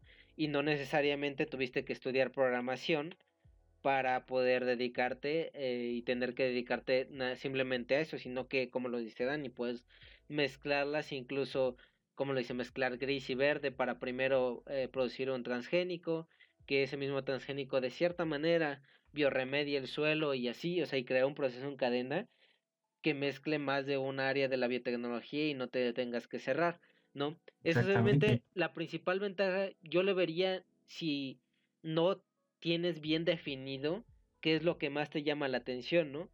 Porque yo conozco como Dani y muchos amigos que dicen, sabes qué es que a mí me gusta la medicina, me gusta la ingeniería, me gusta el tema social, me gusta, o sea, me gusta todo, me gusta la química, la biología y, y no sé qué hacer, ¿no? Y, y lamentablemente, o de cierto, o bueno, de buena y lamentablemente cambian de carrera, a lo mejor pierden un poco de tiempo, pero incluso a lo mejor con el segundo en el cambio de carrera se dan cuenta que esa carrera no es lo suyo, no porque están buscando el enfoque en una sola área, cuando la biotecnología en este caso te da, te da la oportunidad de enfocarte en la manera que tú quieras, ¿no? Sí, exactamente. Que también hay... una de las partes, ah, bueno, nada más voy a decir como rápido, una de las partes sociales, entonces pueden escuchar como ingeniería biotecnológica es como, wow, qué complicado, como muchas matemáticas, mucha química, mucha biología, no necesariamente, te puedes ir a áreas sociales en biotecnología. Como les digo, esta parte de a lo mejor de sistemas de calidad es un poco social, pero también tiene que ver con prácticas, ¿no? Con ingeniería.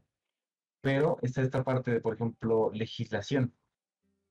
Hay biotecnólogos que se dedican específicamente y que estudiaron la carrera específicamente para entender, a lo mejor hicieron una maestría además, pero para formular, renovar, generar este, leyes nuevas que puedan permitir que la biotecnología en el país progrese. Es decir, eh, gracias a estos biotecnólogos que se dedican a la, a la legislación, incluso mismos abogados que, que hicieron eh, algún estudio de biotecnología o se interesaron en el área, están practicando este, esta rama de la biotecnología que se dedica a la legislación, que nos están permitiendo a lo mejor poder distribuir las vacunas de, MR, de RNA mensajero en México, ¿no?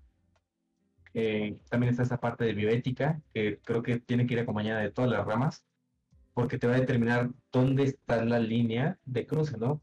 ¿Qué estás haciendo? ¿Por qué lo estás haciendo? ¿Para qué? ¿Para qué lo estás haciendo? ¿Te afecta a ti? ¿Afecta a los demás? ¿Es seguro? Ok.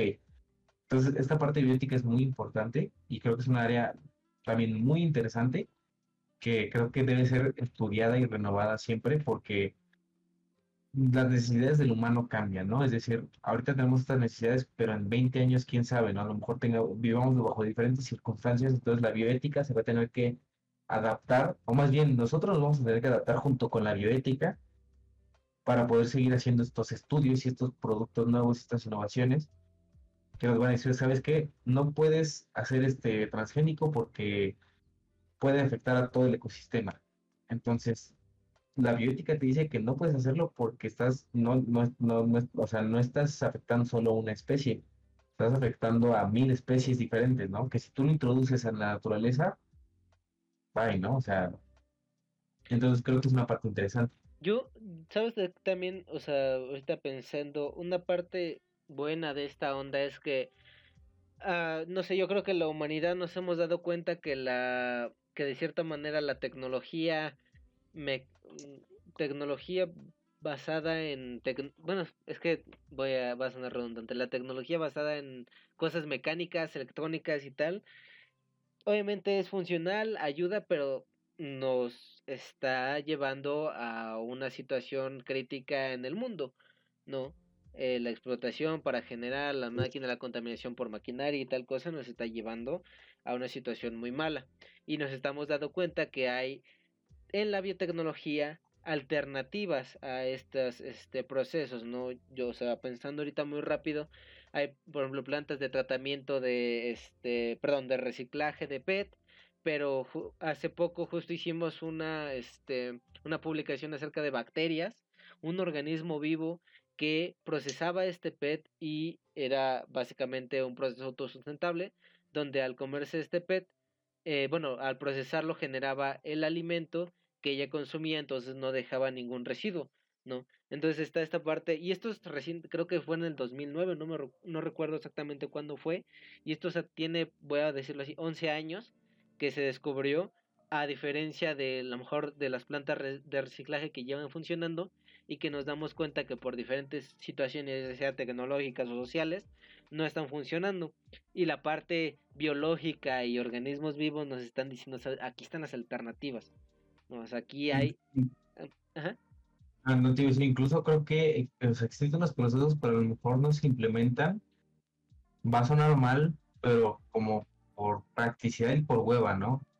Va a sonar muy mal, les digo, va a sonar muy mal porque justamente hablábamos, creo que en cambio climático, no me acuerdo en qué podcast estábamos hablando, sobre un documental en el cual hablan de que los suelos se pueden remediar, de qué forma, pues, se tiene que llevar un proceso en que el suelo se regenere, no se destruya. Mientras tú hagas una, un arado este, intensivo de la tierra, lo que va a pasar es que las capas de la tierra las vas a detestar hasta que quede expuesta y ya no vas a poder retener carbono y demás de todos los beneficios que hablábamos en ese podcast. Entonces, biotecnológicamente se, se, investigó ese proceso en el cual dice, ¿sabes qué? O sustentablemente se investigó ese proceso, dice, ¿sabes qué? Sí puede remediar el suelo, pero te va a requerir a lo mejor que compres diferentes máquinas de arado, que a lo mejor este, ocupes diferentes tipos de fertilizantes, que ya no ocupes pesticidas, que ya no... Que, que, tengas que enfocarte más en cuidar como lo que le pones a tu tierra en lugar de poner lo que te dicen que le pongas, que normalmente dices, te dicen que le pongas, y realmente es, es como si te estamos dando una alternativa para que tú, tus suelos, para que no tengas que comprar nuevos terrenos porque, chin, se me desertificó mi, mi cultivo ya nada más aguantó cinco años, yo qué sé, ¿no? Este, que te lo puedes ocupar de por vida, imagínate, y todavía conservar la salud y que incluso tus, o sea, tu producto salga con mejor calidad, ¿no? Entonces, alternativas hay, pero pero sí, ¿no? Es, es este proceso de la tecnología tiene que ir, creo que ir a la par con la biología, ¿no?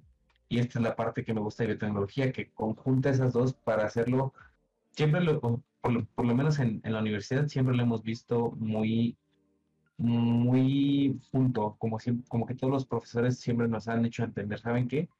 Es importante que hagan lo que hagan, respeten a los seres vivos, ¿no? Respeten al ambiente, hagan lo que hagan, tienen que respetar siempre el ambiente y tienen que ser siempre en favor tanto de la sociedad como del medio ambiente, ¿no? Porque creo que nosotros no podemos existir sin el otro, ¿no? Nosotros no podemos vivir sin plantas, las plantas no pueden vivir de cierta forma sin nosotros. Y es que todas estas soluciones a los problemas que son a lo mejor problemas naturales y problemas que son antropogénicos generados por nosotros, la respuesta está en los organismos biológicos, ¿no? O sea, siempre, o, la mayoría, no sé si me equivoco, la mayoría de, de, procesos que se están ocupando recientemente son pues ya basados en bacterias porque es lo más sencillo y es un proceso que ya a lo mejor una bacteria realiza o existe y tú solamente lo adaptas o lo reduces a lo que tú ocupas. No, ya no tienes que estar como lo hablábamos tal, en un podcast acerca de esta onda de la insulina, me parece, que antes se ocupaba un proceso muy largo de matar a muchos animales y gracias a la biotecnología pues se ha hecho un proceso en el cual se redujo y se, y se minimizó el proceso a un mínimo que era lo único que necesitábamos, ¿no? Y se nos quitó un problema de encima. Entonces yo creo que esta es una gran ventaja porque al final de cuentas se está caminando y la biotecnología no es como que sea algo muy viejo y ya esté desapareciendo, es algo muy nuevo y sigue avanzando y sigue avanzando y yo creo que todas las universidades nuevas están implementando, por lo menos en el Politécnico, cada universidad nueva que se está construyendo, la carrera que de por ley meten es la ingeniería en biotecnología.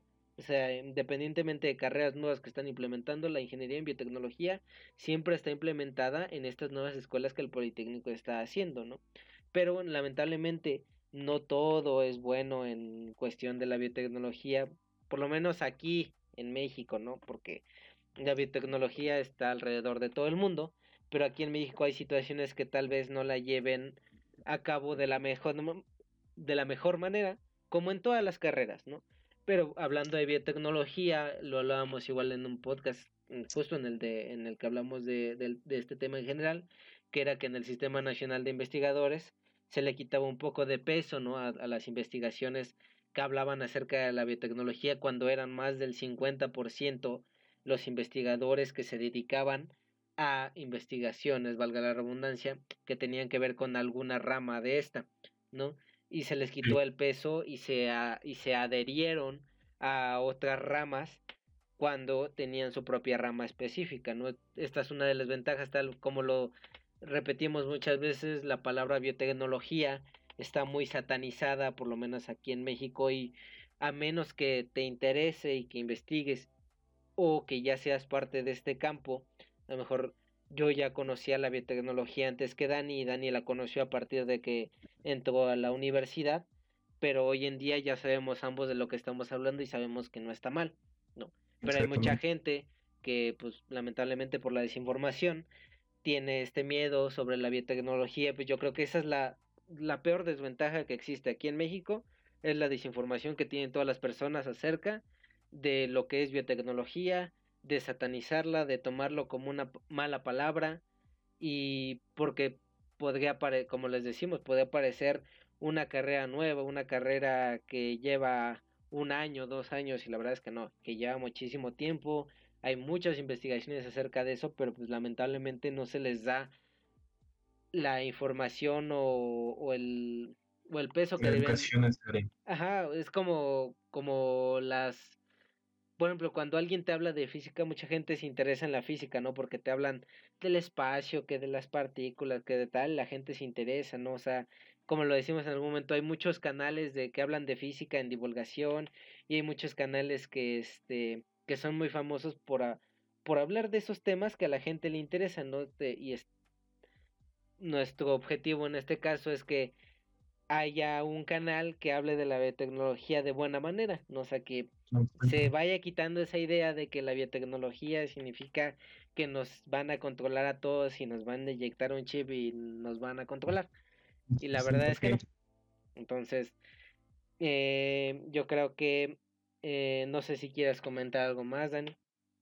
Sí, pues nada más eso, ¿no? Eh, creo que el objetivo principal de, este proyecto que estamos haciendo es que la información llegue a más personas, porque creo que, como dice David, aquí en México está muy satanizado, hay mucho crecimiento en industrias este, de, de tecnología, la verdad es que hay mucha inversión. El problema es que muchas veces las empresas no pueden crecer por la misma por los mismos, bueno, por la misma sociedad, ¿no? Vamos a ponerle así. Porque es como, bueno, ¿de qué le sirve, vamos a poner un ejemplo, ¿no? ¿De qué le sirve este mm, al lechero vender leche si nadie toma leche, ¿no? Entonces, si nadie va a consumir los productos de tecnología, eh, pues para qué los, para qué los hacen, ¿no? No y digo, hay, hay, hay tecnología, les repito, hay tecnología en todos lados. Ya, ya les dije en yogurts, en quesos, en cerveza, en vino en, todos los procesos actualmente creo que hoy en día, como dices, ¿no? Actualmente ha, estado creciendo mucho esta, esta optar por procesos biológicos.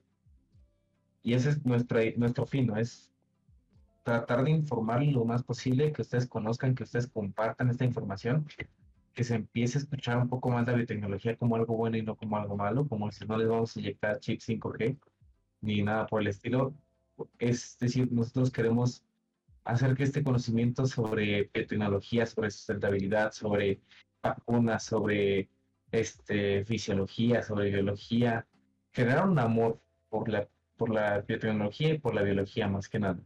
Porque creo que igual es algo que, incluso creo que ahorita en pandemia ha estado creciendo mucho este amor por la biología y que es, queremos aprovechar esta oportunidad para pues para empezar a expandirlo más y que llegue a más personas, ¿no?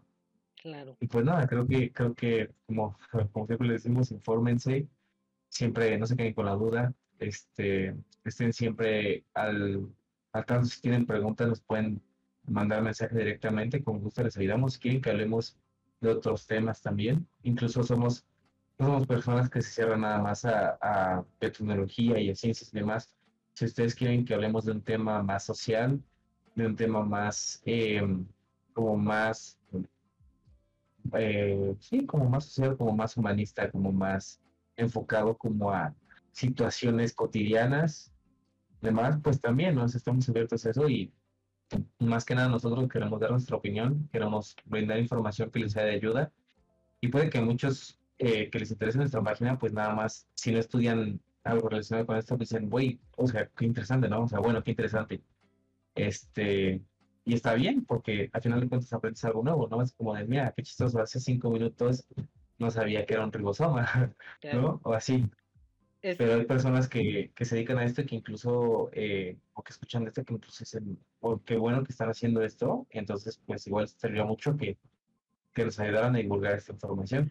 Eh, la verdad es que uh, mi objetivo, mi lo que más me gustaría es que esa información de que dijeras que es la tinción de gran se compartiera tanto como cuando te explican qué es un átomo, o sea, que toda la gente supiera qué es este la tinción de gramo, qué es un ribosoma, qué es una enzima, cuáles son los principales 20 aminoácidos, cuáles son las bacterias que procesan plástico y que lo supieran de igual manera lo que saben que es un átomo, perdón, un átomo y cuáles son las partículas elementales, ¿no? Las partículas que, que se acaban de descubrir, el bosón de Higgs o cosas así, ¿no?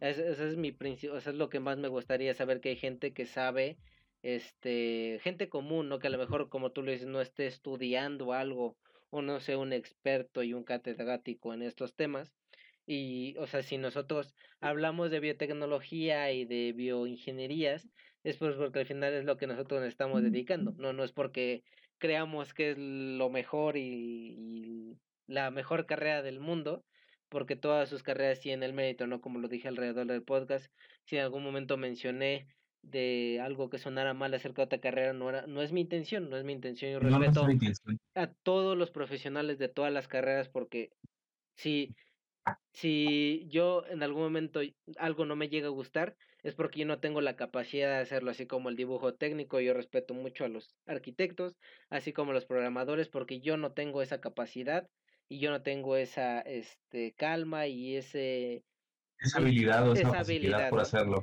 Entonces, lo que a mí me apasiona es esta onda de las biociencias y este pues no en ningún momento es mi objetivo denigrar y decir, "Ah, las biociencias es superior a cualquier otra carrera. Biociencia sí es de shit. No, de, o sea, de ninguna todas manera. las carreras son, son, buenas, todas las carreras ayudan en algo y la verdad, como dice David, mis respetos a las personas que les gusta eh, ser contadores. Yo la verdad me gustan las matemáticas, pero para nada me dedicaría a ser contador porque no, sí, puede que tenga la facilidad, pero simplemente no tengo la vocación. Como decía, mis respetos a los doctores, me gustaría ser doctor, pero simplemente creo que no tengo la vocación mis respetos a los administradores de empresas. Yo no creo poder administrar una empresa por mi cuenta. Jamás. O sea, jamás, ¿no?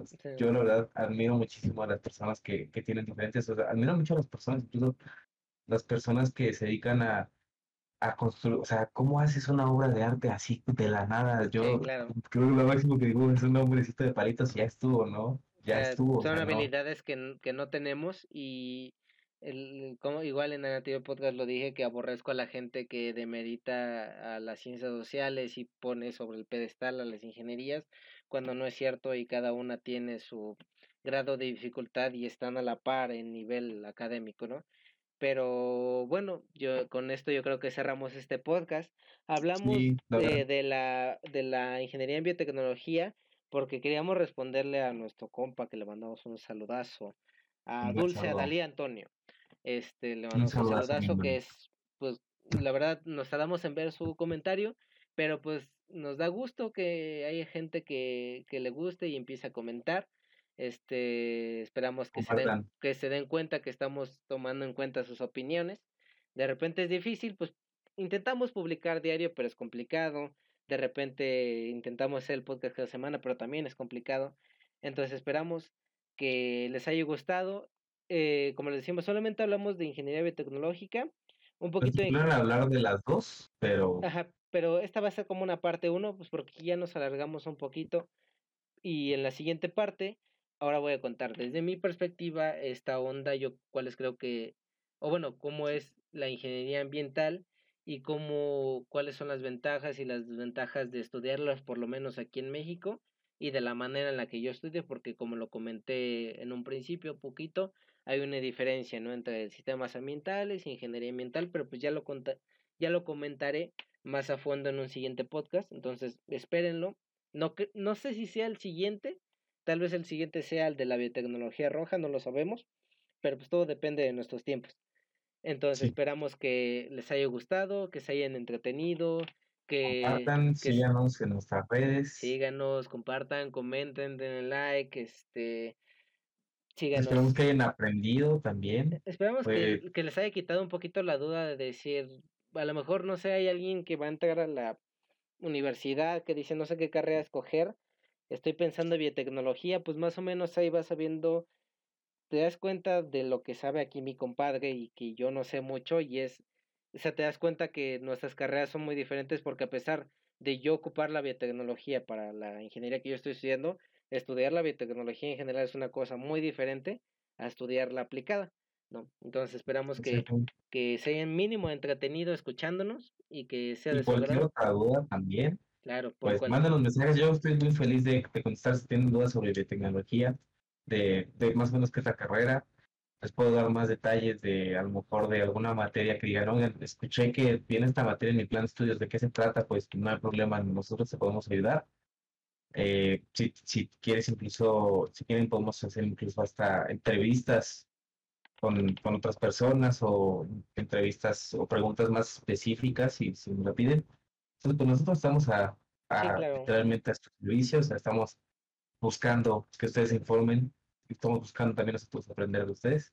Pues Pues al final, como les decimos, somos estudiantes, ¿no? O sea, vamos a pasar a quinto semestre y hay cosas que no sabemos, pero tratamos de investigar lo más posible para las publicaciones y para los posts que hacemos, siempre investigamos y tratamos de que sea de fuentes confiables, de documentos y tal, pues para que se lleven una buena información y no estén compartiendo como cualquier cosa que se encuentren por ahí.